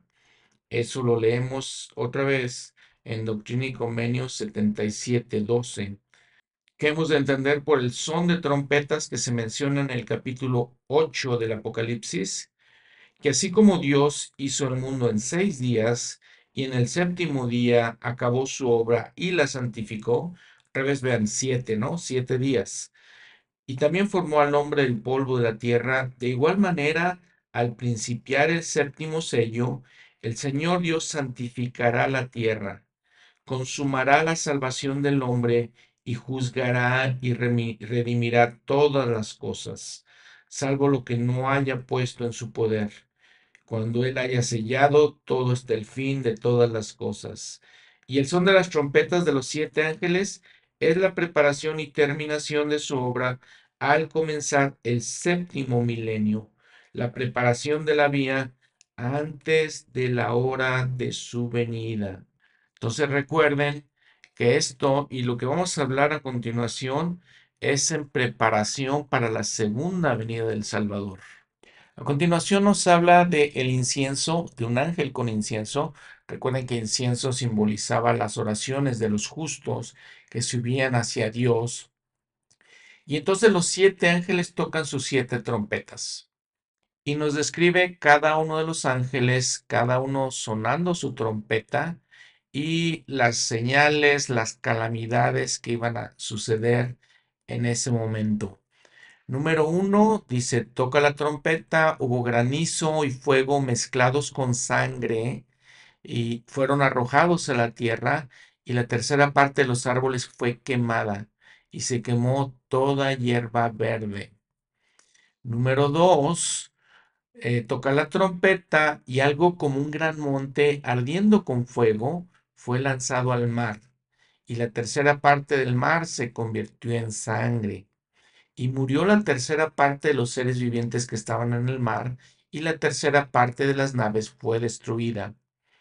Tercer ángel tocó la trompeta y cayó del cielo una gran estrella, ardiendo como una antorcha, y cayó sobre la tercera parte de los ríos y sobre las fuentes de las aguas. Y el nombre de la estrella es Ajenjo. Y la tercera parte de las aguas se convirtió en Ajenjo, y muchos hombres murieron por causa de las aguas, porque se habían vuelto amargas. El cuarto ángel tocó la trompeta y fue herida la tercera parte del sol y la tercera parte de la luna y la tercera parte de las estrellas, de tal manera que se oscureció la tercera parte de ellos y no había luz en la tercera parte del día y en la tercera parte de la noche. Y miré y oí un ángel volar por el medio del cielo, diciendo a gran voz, Ay, ay, ay de los que moran en la tierra, por razón de los otros toques de la trompeta que los tres ángeles todavía han de tocar. Muy bien, estos cuatro, ¿no? Estas calamidades. Estas calamidades también las podemos comparar con las plagas de que Moisés eh, hizo caer sobre Egipto. Por ejemplo, el primero, granizo y fuego, fue la séptima plaga de Moisés, Éxodo 9, 22, 26. El segundo, cuando el agua se tornó en sangre, fue la tercera plaga de Moisés, eh, Éxodo 19, 25. La tercera calamidad, cuando las aguas se convierten amargas, es la sexta plaga de Moisés, Éxodo 9, 8 al 12. Luego la cuarta, cuando eh, viene la, oscuridad, es la novena plaga de Moisés, Éxodo 10, 21 al 29. En la tercera trompeta habla de una estrella, es ajenjo. Ajenjo es una hierba, básicamente, eh, ese es el significado.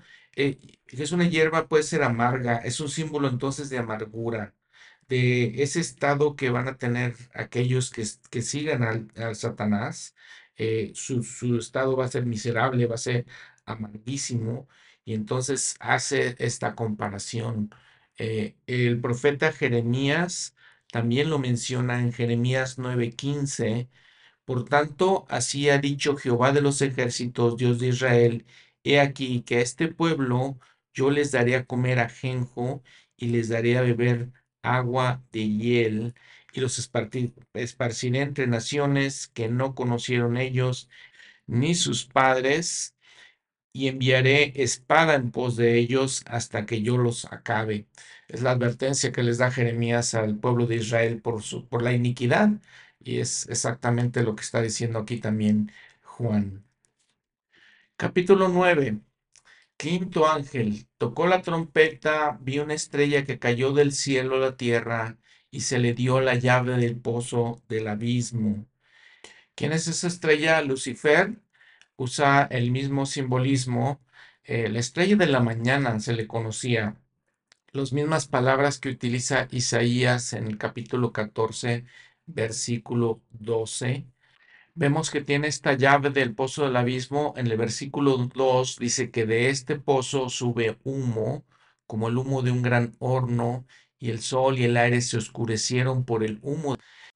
¿Qué representa este humo? Son sus doctrinas. Es exactamente o muy parecido a lo que dice el sueño de Leí, las tinieblas, esas doctrinas que no nos permiten ver, todo está en oscuridad.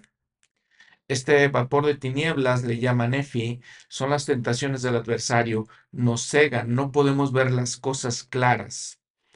Versículos 3 al 11 nos habla de langostas que salen de este humo sobre la tierra, se les da poder como tienen poder los escorpiones de la tierra. Notemos que para nosotros, si, piensan eh, qué son cosas desagradables eh, en los humanos, pues son este tipo de insectos, por ejemplo, las cucarachas, las arañas, aquí habla de los escorpiones, ¿no? De estas langostas. Son cosas desagradables que van a suceder. Y en estos versículos nos habla de una posible guerra. Esa puede ser una guerra física, puede ser una, una guerra de testimonios, como este, la preexistencia, una guerra religiosa. Esta calamidad también se puede comparar porque es un abismo, ¿no? Es un pozo de un abismo que significa muerte. Después vamos a ver cuando habla de las ciertas palabras griegas y hebreas en los siguientes versículos hablando de la muerte. Recuerden que la décima plaga que recibieron los egipcios de parte de Moisés fue eh, la muerte del primogénito. ya fue cuando entonces el faraón no tuvo otra opción más que dejar al pueblo de Israel salir. Ahora, regresando a las langostas, noten, por ejemplo, como les dice que les fue dado que no los matasen, que no matasen a los hombres, sino que los atormentasen cinco meses. Su tormento era como tormento de escorpión cuando llega el hombre.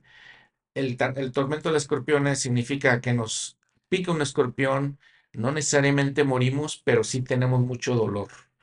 Ahora, dice, les fue mandado que no hiciesen daño a la hierba de la tierra, ni a ninguna cosa verde, ni a ningún árbol, sino solamente a los hombres. ¿A quiénes hombres? Aquellos que no tuviesen el sello de Dios en sus frentes. Y ya habíamos hablado un poquito de este sello, ¿no? Ahora, si notan en el versículo 5, se les da un tiempo un tiempo para que atormenten cinco meses. Cinco meses es la edad básicamente que viven las langostas. Y luego habla del tormento de los escorpiones. Nos damos cuenta de que estos son seres eh, de alguna manera detestables para nosotros como seres humanos. Por ejemplo, las cucarachas, todo este tipo de insectos eh, no, nos causan tormento, nos causan, eh, el escorpión es precisamente eso, ese es el simbolismo que causa dolor y, este, y angustia. Por ejemplo, en versículo 10 también vemos eso. Entonces, eh, todo eso es simbólico, es lo que quiero mencionarles. Noten también que, por ejemplo, recibimos un piquete de escorpión, no nos mata, pero sí nos puede causar mucho dolor le digo, todo ese simbolismo. A continuación, vean que Juan obviamente está describiendo cosas que no realmente entiende. Habla de que las langostas eran como caballos, que sus cabezas tenían como coronas de oro, sus caras eran como, su cabello era como. Entonces, todo eso lo está escribiendo así porque no entiende exactamente qué está pasando. Él ve, por ejemplo, imagínense, está viendo tanques, está viendo guerra, está viendo este, rifles, cosas completamente ajenas a él, y entonces utiliza cosas que son eh, algo cercano a él y nos da, nos usa el simbolismo para dar a entender todo eso. Habíamos platicado un poquito que Isaías usa lo mismo. Imagínense en nuestros tiempos que hace 30 años habláramos de un teléfono celular. ¿Se han puesto a pensar todo lo que hace un teléfono celular? Alguien dijo que hace 15 años solamente, todo lo que es un, un, teléfono celular, todos los aparatos que hacen la misma función hace 15 años hubieran llenado un cuarto. Una máquina de escribir, una cámara de fotografía, una computadora, cientos de periódicos, cientos de libros, un mapa, todo eso ahora lo tenemos en la palma de nuestras manos. En un espacio que son básicamente que 10, 15 centímetros por 5, 6, 7 centímetros. Si lo hubiéramos descrito hace 30 años, si le, hubiera, hubiéramos platicado a alguien, nos dirían, estás medio loco. O tal vez hubiera creído porque ve películas. Pero entonces, el punto es que sí, eso es lo que pasa, todo este simbolismo que no tiene lógica para nosotros, que vemos en los siguientes versículos, es lo que está describiendo Juan, porque tampoco para él tenían lógica en sus tiempos. Ahora, lo que está escribiendo él aquí es un periodo de guerra. Versículo 11. Y tienen sobre ellos como rey al ángel del abismo. Estos ejércitos, los que está describiendo aquí, ¿a quién tienen como rey? Al adversario. Él es el ángel del abismo, cuyo nombre es Abadón en, en hebreo y en griego Apolión. ¿Qué significan estas palabras? Si ven ahí al pie de la página, el ángel destructor, eso es Abadón. Apolión, el destructor, es decir, Satanás, ahí dice. Eh, claro que ese es uno de sus nombres, es uno de sus títulos. Muy bien, ahora, versículo 13 el sexto ángel tocó la trompeta y una, y oí una voz que salía de entre los cuatro cuernos del altar de oro que estaba delante de Dios. Estos cuatro cuernos, este altar, recuerdan que tiene que ver con la ley de Moisés. Ahora la voz dice, le dice al sexto ángel que tenía la trompeta, desata a los cuatro ángeles que están atados en el río Éufrates. Dice también que están preparados, el versículo 15, preparados para la hora, el día, el mes y el año, a fin de matar a la tercera parte de los hombres. Aquí noten siempre las terceras partes, ¿no? Tercera parte del de, bosque, tercera parte de los animales, tercera parte de los hombres. Recuerden la guerra en los cielos, en la vida premortal. La tercera parte de los espíritus siguió a Lucifer. Entonces noten estas terceras partes y el número del ejército de los de a caballo eran 200 millones. Yo oí el número de ellos. La frase en griego básicamente dice multitudes de multitudes, dos multitudes de multitudes, indicando probablemente un número pues incomprensible.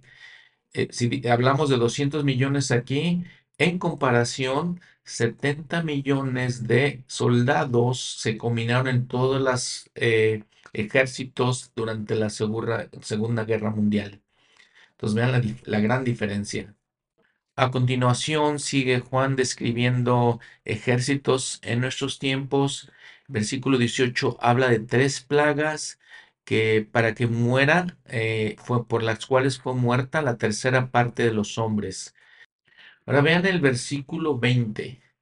Y el resto de los hombres que no fueron muertos con estas plagas ni aun así se arrepintieron de las obras de sus manos, ni dejaron de adorar a los demonios y a las imágenes de oro y de plata y de bronce y de piedra y de madera, las cuales no pueden ver, ni oír, ni andar. Y no se arrepintieron de sus homicidios, ni de sus hechicerías, ni de su fornicación, ni de sus hurtos. Qué impresionante, ¿no? Eh, vamos, eh, vamos a estar en tiempos donde va a haber calamidades como estas y aún así, pues habrá hombres que no nos arrepintamos, ¿no? Que sigamos en las cosas que hacemos mal. Eh, eh, también se me hace interesante cuando habla de las imágenes, que estas imágenes no pueden ver, oír ni andar. pienso en la gente en nuestros tiempos que creen que Dios es algo etéreo, que no tiene cuerpo, ni partes, ni pasiones. Pero aquí Juan les está diciendo, a ver, las, eh, todos esos ídolos es exactamente eso. No tienen cuerpo, ni partes, ni pasiones, no pueden oír, no pueden ver, no pueden caminar. Entonces nos da una idea de la teología, lo que nosotros creemos de nuestro Padre Celestial y de Jesucristo. Ahora, algunas de esas descripciones tienen que ver con otras cosas. Habla de hechicerías. Ahora, les digo, es lo, muy interesante de cuando podemos entender la lengua, el idioma que se usa.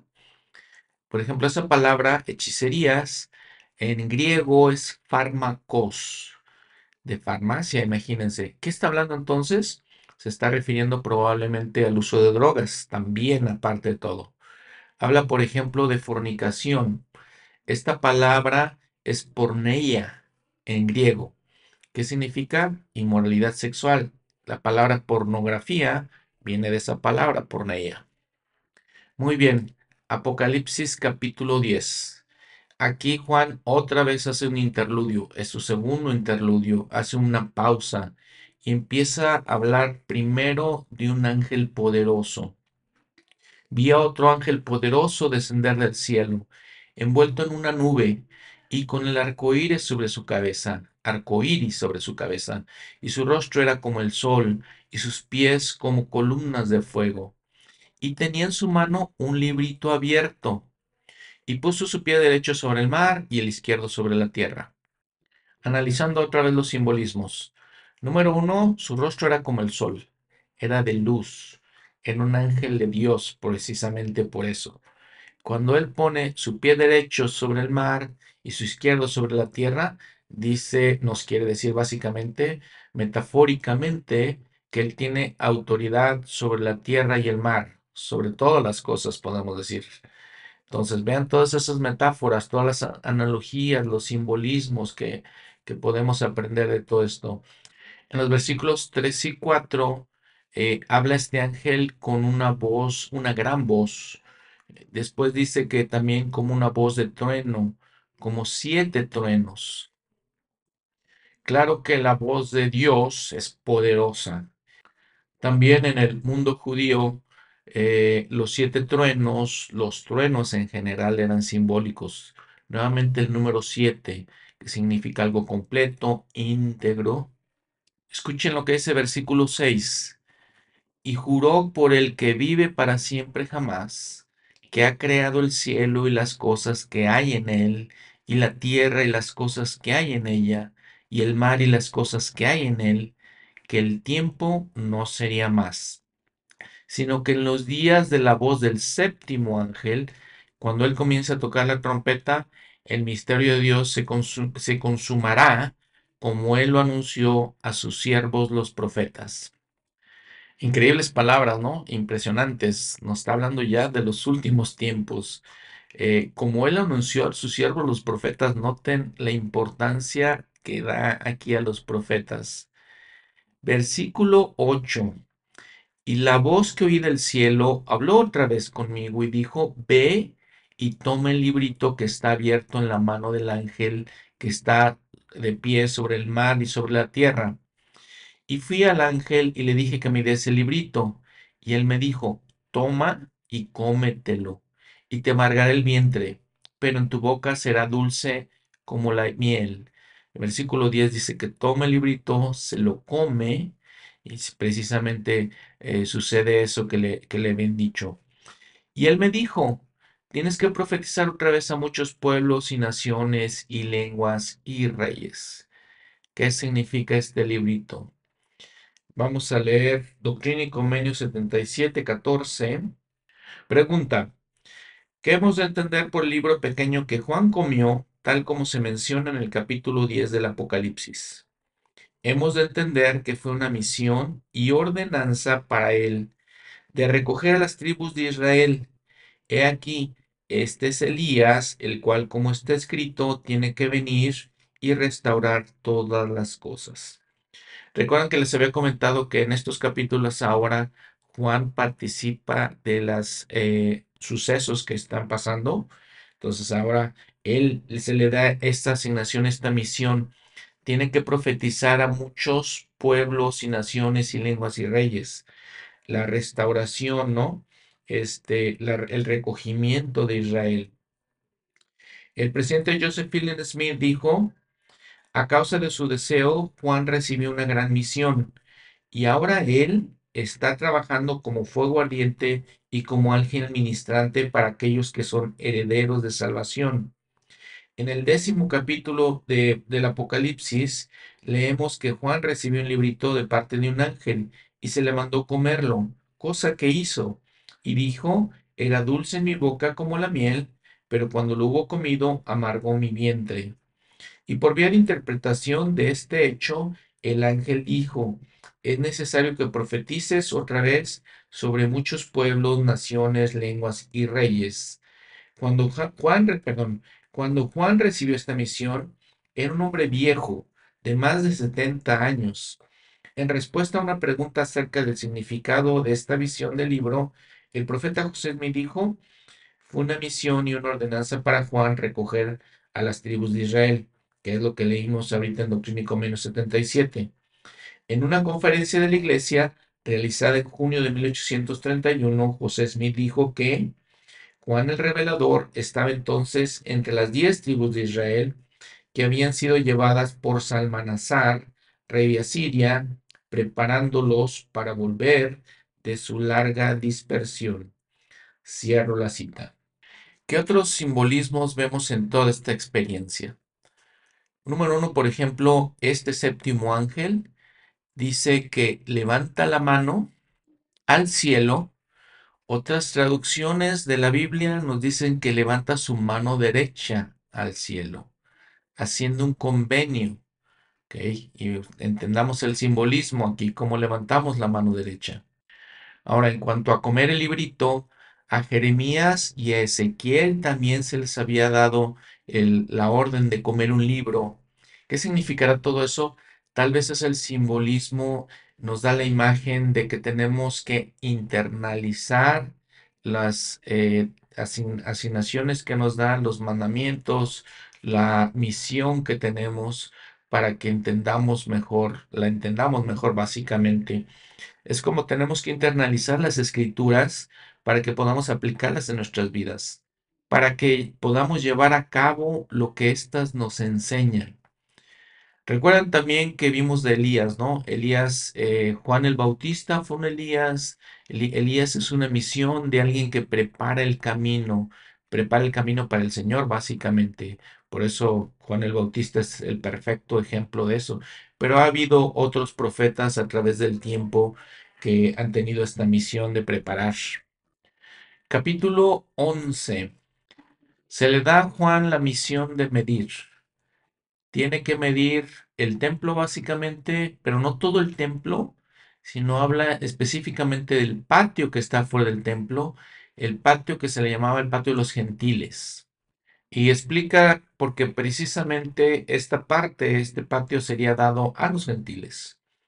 Está hablando probablemente, muy seguramente, de en el año 70 después de Cristo, cuando vinieron los romanos con Tito, eh, destruyeron el templo de Herodes. En la parte final de este versículo 2 dice que estos gentiles hollarán la ciudad santa 42 meses. ¿Saben cuánto duró todo esto? Exactamente esos 42 meses. Y ahora nuevamente estos números tienen mucho significado. ¿Cuántos son 42 meses? Tres años y medio. La mitad de siete años, 1260 días. Este número se encuentra también en Daniel 7:25. Es aproximadamente también el tiempo que duró la misión de Jesús sobre la tierra y entonces se repite este número, varias veces en esta sección de las escrituras. A continuación nos habla de dos testigos. Les daré poder a ellos, profetizarán 1260 días, otra vez, tres años y medio, esos 42 meses. Estos, estos son los dos olivos y los dos candeleros que están delante de Dios, del Dios de la tierra. ¿Quiénes son estos dos testigos? Número uno, por boca de dos o más testigos se decidirá todo asunto. Estamos utilizando esta ley. Número dos, eh, el Elder Parley P. Pratt mencionó que estos eran dos eh, profetas judíos. El Elder Bruce R. Menciona que eran dos miembros del quórum de los doce. No sabemos exactamente, pero son dos personas que Dios asigna para predicar en Jerusalén. ¿Durante cuánto tiempo? Esos 1260 días. Tres años y medio otra vez, 42 meses. Durante todo este tiempo no se les puede hacer daño, pero igual que al Salvador, una vez que terminen su misión, los van a matar. Simbolismos en todo esto. Habla de dos olivos, dos candeleros. Zacarías 4. Por ejemplo, podemos empezar a leer eh, en el versículo 11. Hablé más y le dije, ¿qué significan estos dos olivos a la derecha y a la izquierda del candelabro? Está hablando del templo, está hablando de Zorobabel. Y hablé de nuevo y le dije, ¿qué significan las dos ramas de olivo que por medio de dos tubos de oro vierten de sí el aceite dorado? Y me respondió diciendo, ¿no sabes qué son estos? Y dije, no, Señor mío. Y él dijo, estos son los dos ungidos que están delante del Señor. Todo esto les digo simbólico, ¿no? ¿Qué significa también esto que lo, con lo que hacemos dos olivos?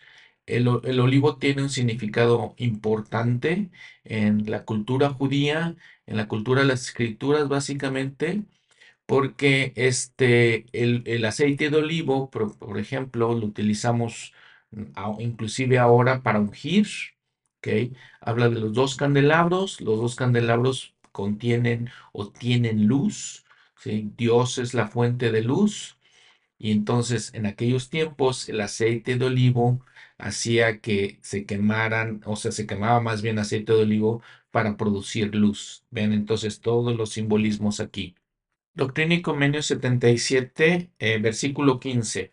Pregunta, ¿qué se da a entender por los dos testigos en el capítulo 11 del Apocalipsis?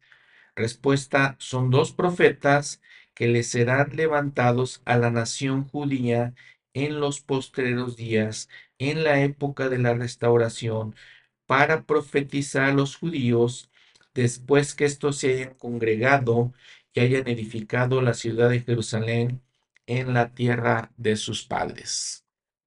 Notemos también que todas estas señales son señales de la segunda venida, antes de que venga la segunda, por segunda vez el Salvador.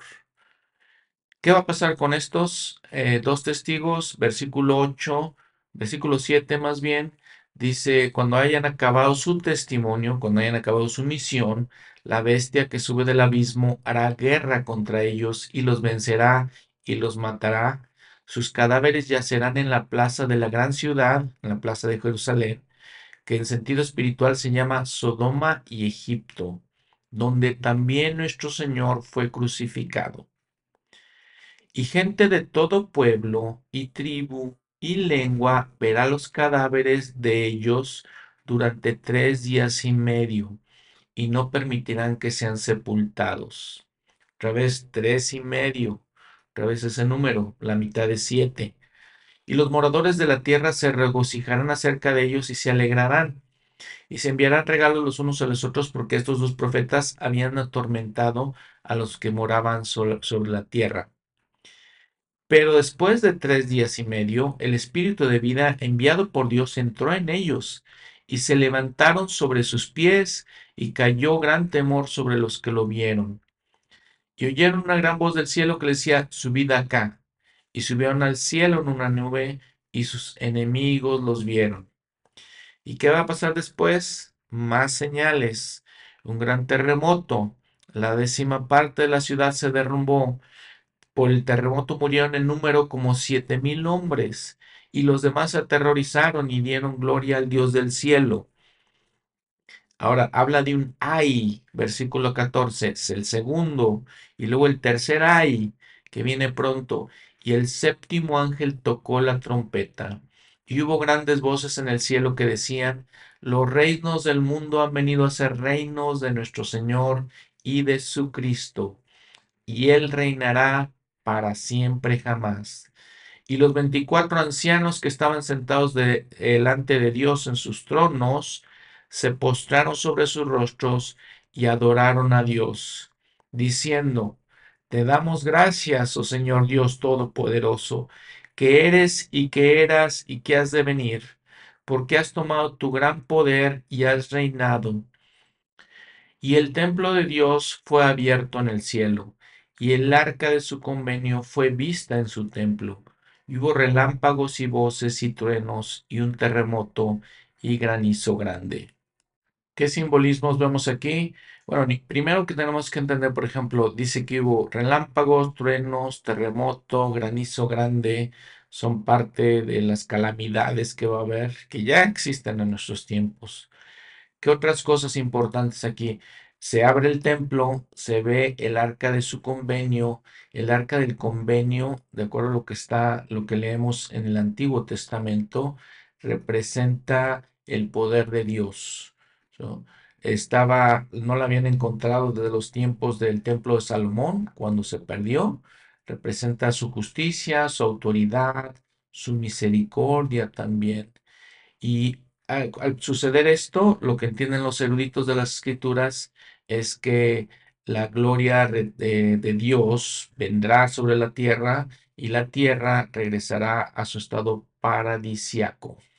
También entendemos, por ejemplo, que todos los relámpagos, truenos y el terremoto es el final de una era, una parte de la historia del mundo, de nuestra gloria celestial en la que estamos ahorita, y viene una nueva era.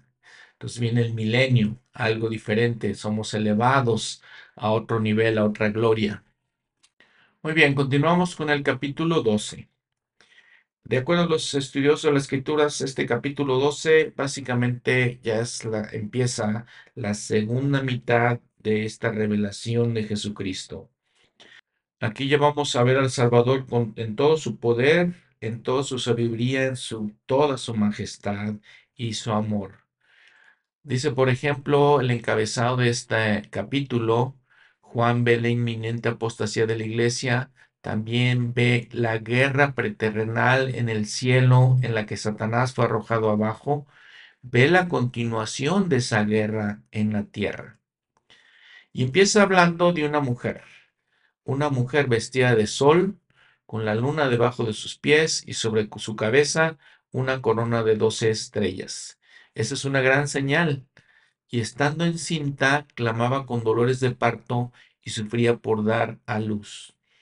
¿Qué simboliza esto? Siempre hemos visto en las escrituras que las mujeres, una mujer, simboliza la iglesia. Ahora, cuando está encinta, está embarazada, va a dar a luz. ¿A qué da a luz? La iglesia da luz al reino de Dios. ¿Qué, qué diferencia hay? Podemos confundirnos, saber que no el reino de Dios y la iglesia es lo mismo. Sí, pero acuérdense que para que haya reino de Dios, tiene que estar la iglesia primero. Tiene que existir el sacerdocio, las ordenanzas, la organización, para que el reino de Dios venga. En el Antiguo Testamento, por ejemplo, Jerusalén y Sión son la mujer y su hijo es el pueblo de Israel, ¿no? El pueblo de Dios. Algo parecido, muy parecido, encontramos de hecho en el libro de Mormón. Observen también que al estar esta mujer encinta, embarazada, eh, se clamaba con dolores de parto, sufría por dar a luz. Es algo muy parecido eh, a la iglesia, es el reto que tiene la iglesia de poder hacernos a nosotros, miembros de la iglesia, personas santas.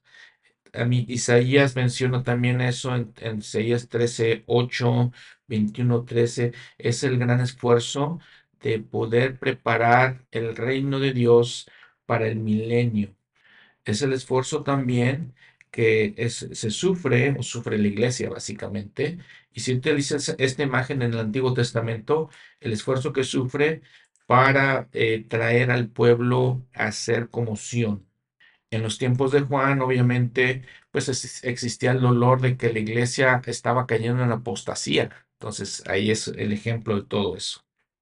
En la versión inspirada, la traducción del profeta José Smith cambia varias cosas en este capítulo más que en otros capítulos de Apocalipsis. Lo que hace básicamente es que el profeta cambia el orden de las cosas. Y ahorita vamos a ver por qué de, de pronto se pierde el orden la narración como que se corta, ¿no? Entonces el profeta arregla todo eso y cambia el orden. Eh, ahí está, si quieren ver en ayudas para el estudio de las escrituras, ahí pu- pueden ver en el, el apéndice donde viene la traducción del profeta. No viene toda la Biblia, pero este capítulo 12 sí está completo. Ahora, aparece un dragón en versículo 3, un dragón rojo. Habíamos visto pues que ya vienen todos los símbolos del adversario, El dragón es uno de sus símbolos, la bestia es otro de sus símbolos. Tenía siete cabezas y diez cuernos y en sus cabezas siete diademas. Eh, obviamente es él es el gran imitador. Entonces, estas siete cabezas, cuernos, diademas representan el poder de él. Vean cómo en el versículo 4 empieza a hablar de la vida preterrenal. ¿Qué hizo el adversario? Su cola arrastraba la tercera parte de las estrellas del cielo y las arrojó sobre la tierra. La tercera parte de nosotros en la vida preterrenal siguió a Lucifer y fue mandada a la tierra. Entonces, vean todo esto. Eh, ya se, se preparaba para cuando la mujer diera luz a fin de devorar a su hijo en cuanto naciese. Obviamente, de Satanás, uno de sus principales propósitos es destruir a la iglesia. Aquí se refiere a devorar a su hijo en cuanto naciese. Versículo 5, pero ella dio a luz a un hijo varón que, se había, de regir eh, que había de regir a todas las naciones con vara de hierro, y su hijo fue arrebatado hasta Dios y hasta su trono. Eh, simboliza básicamente que el Señor protege a la iglesia.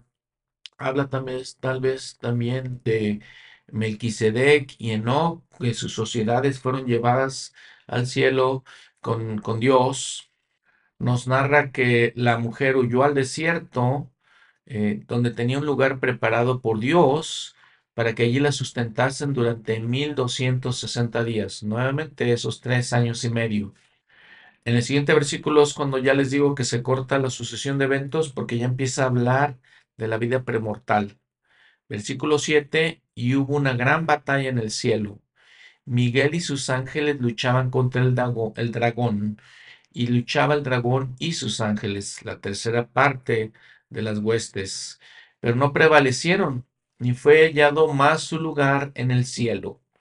Y fue lanzado fuera aquel dragón, la serpiente antigua, que se llama Diablo y Satanás, quien engaña a todo el mundo, fue arrojado a la tierra y sus ángeles fueron arrojados con él. ¿Qué dijo el profeta José Smith de todo esto?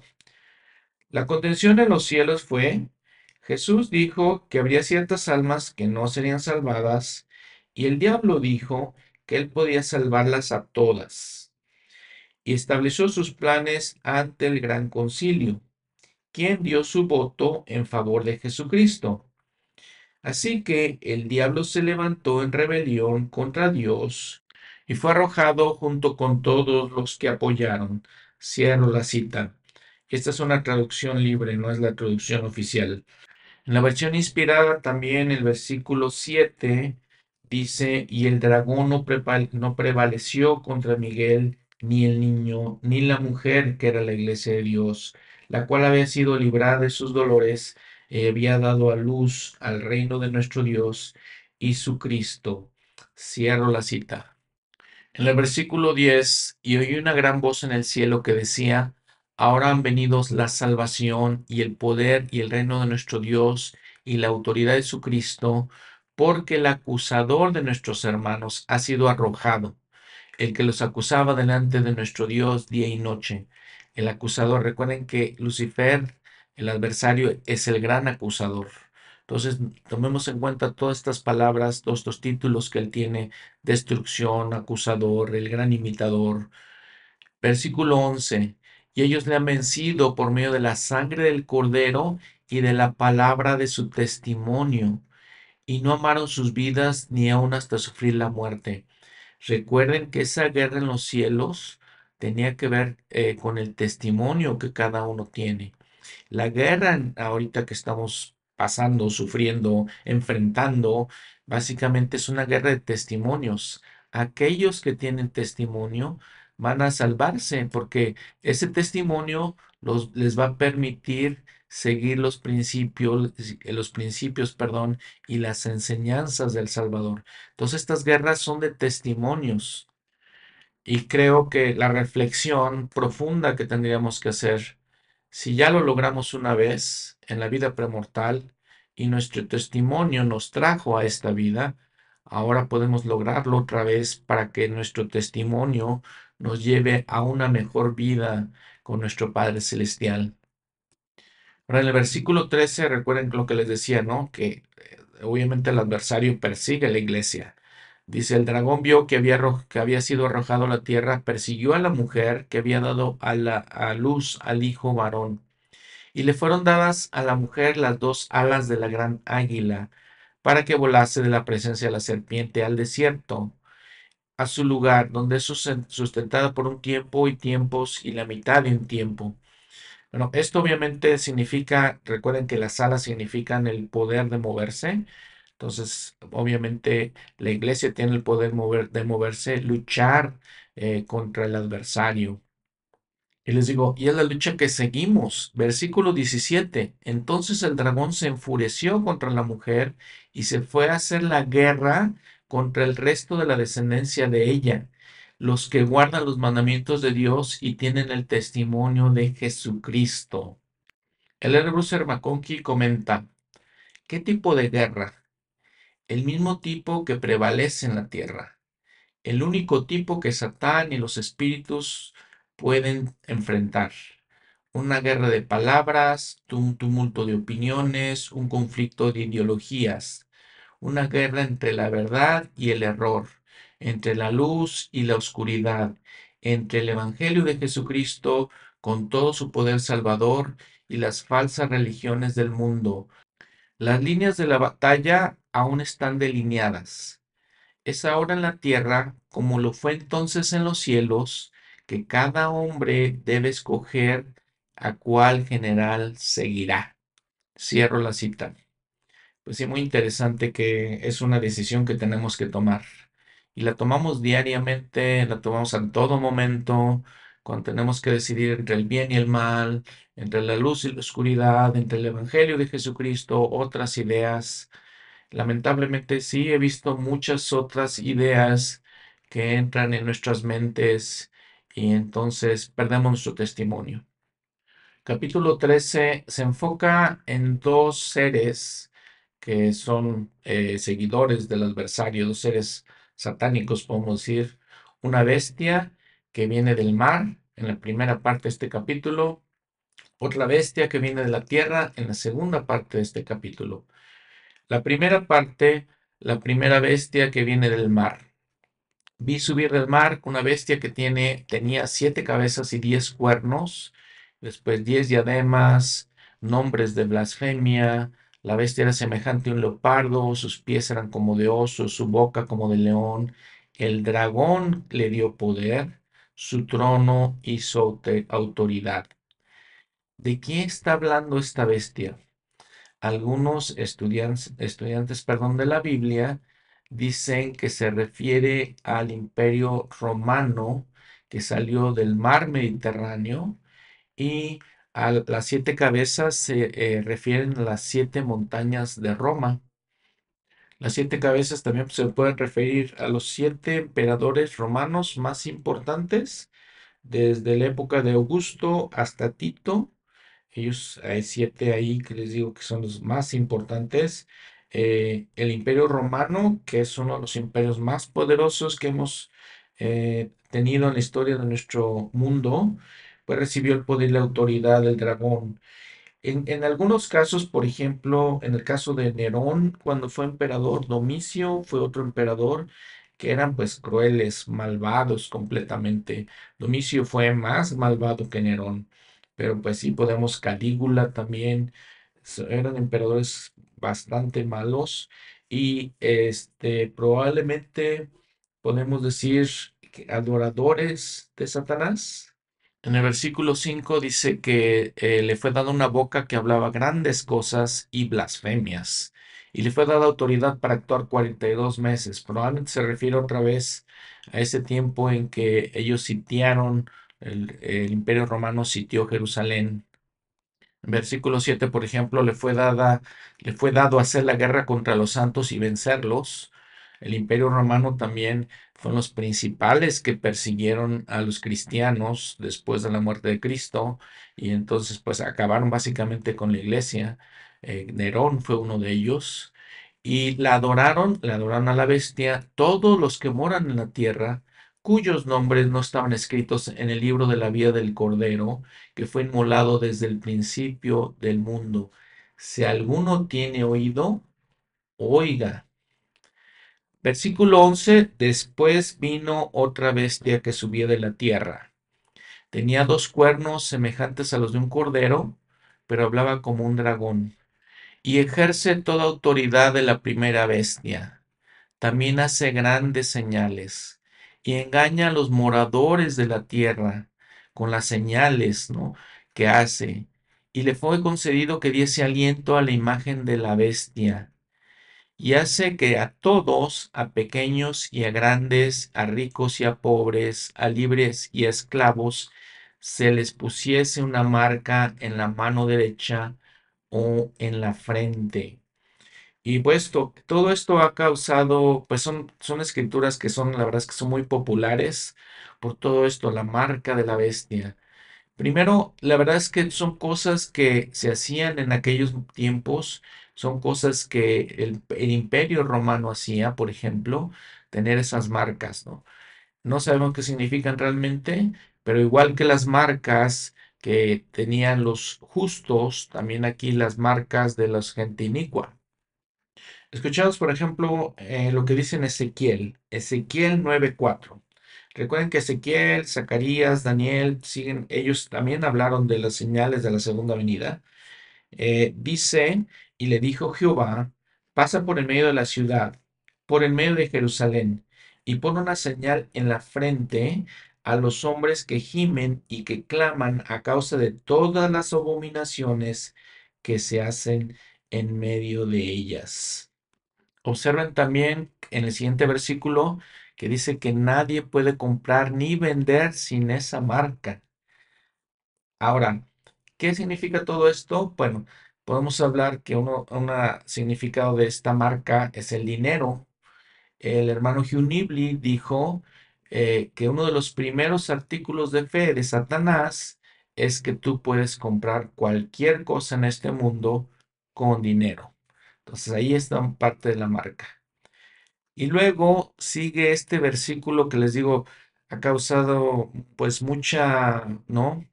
Eh, con muchos comentarios, muchas cosas que la gente dice.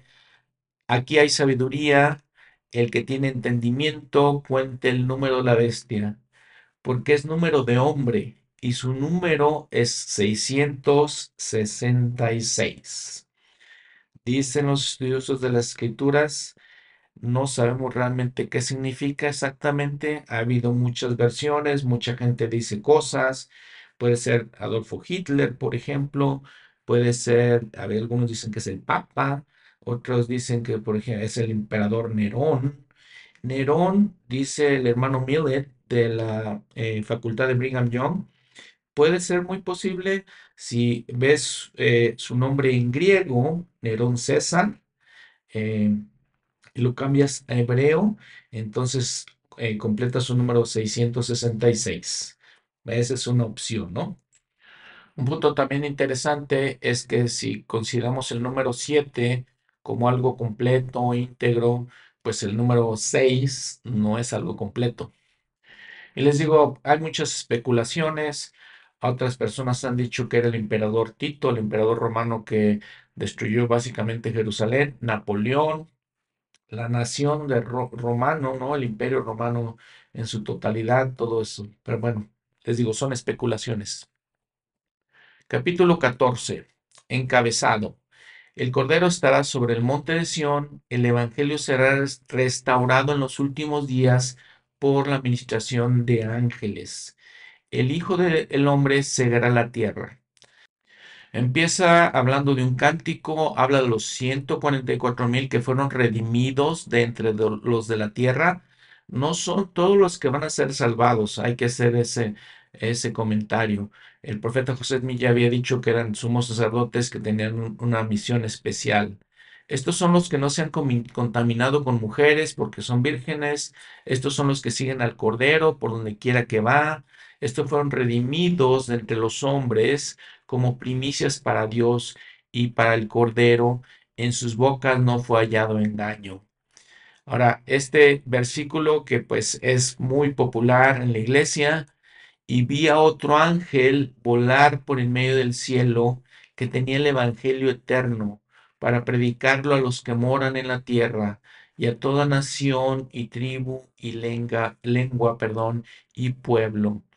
Y lo hemos asociado siempre con Moroni, porque Moroni trajo el libro de Mormón a José Smith y es el Evangelio eterno. Esa es parte, dicen los estudiosos también, que bueno, sí, pero también hay otros ángeles que vinieron a José Smith que trajeron el Evangelio.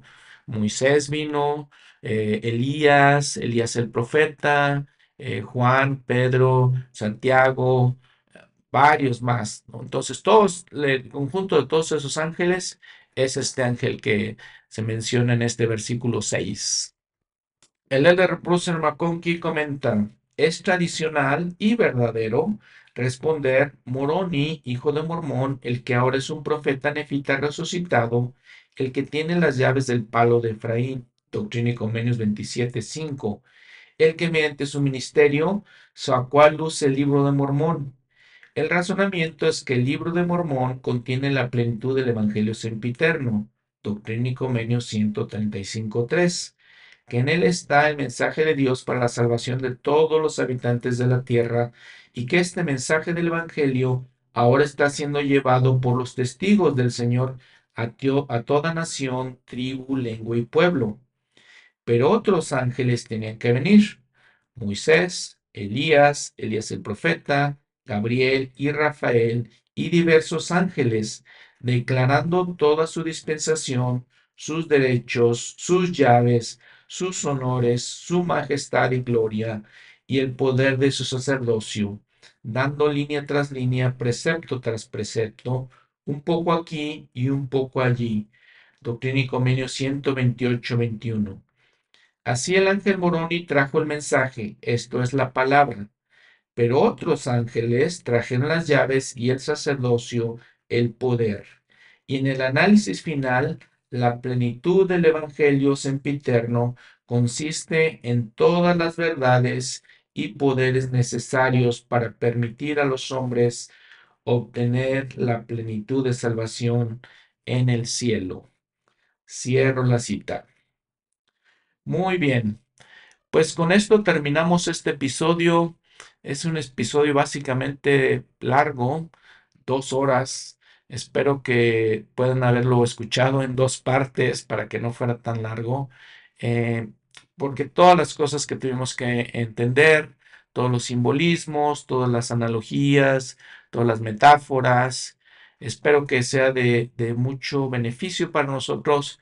Recuerden que lo más importante desde mi punto de vista es estar en ese momento, en esa experiencia que conté al principio del episodio, de aquellas personas que van a estar adorando, cantando gloria a Jesucristo cuando venga, cuando sea su segunda venida. Es estar ahí, reflexionar cómo podemos eh, luchar con nuestro testimonio contra la maldad, contra todas esas filosofías que nos acechan por todos lados. Eso es lo más importante.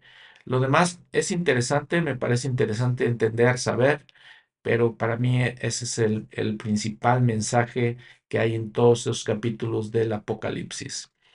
Muchas gracias, que tengan una buena semana. El próximo episodio es el último episodio de este año. Vamos a terminar con el Apocalipsis. Gracias por toda su atención. Hasta pronto.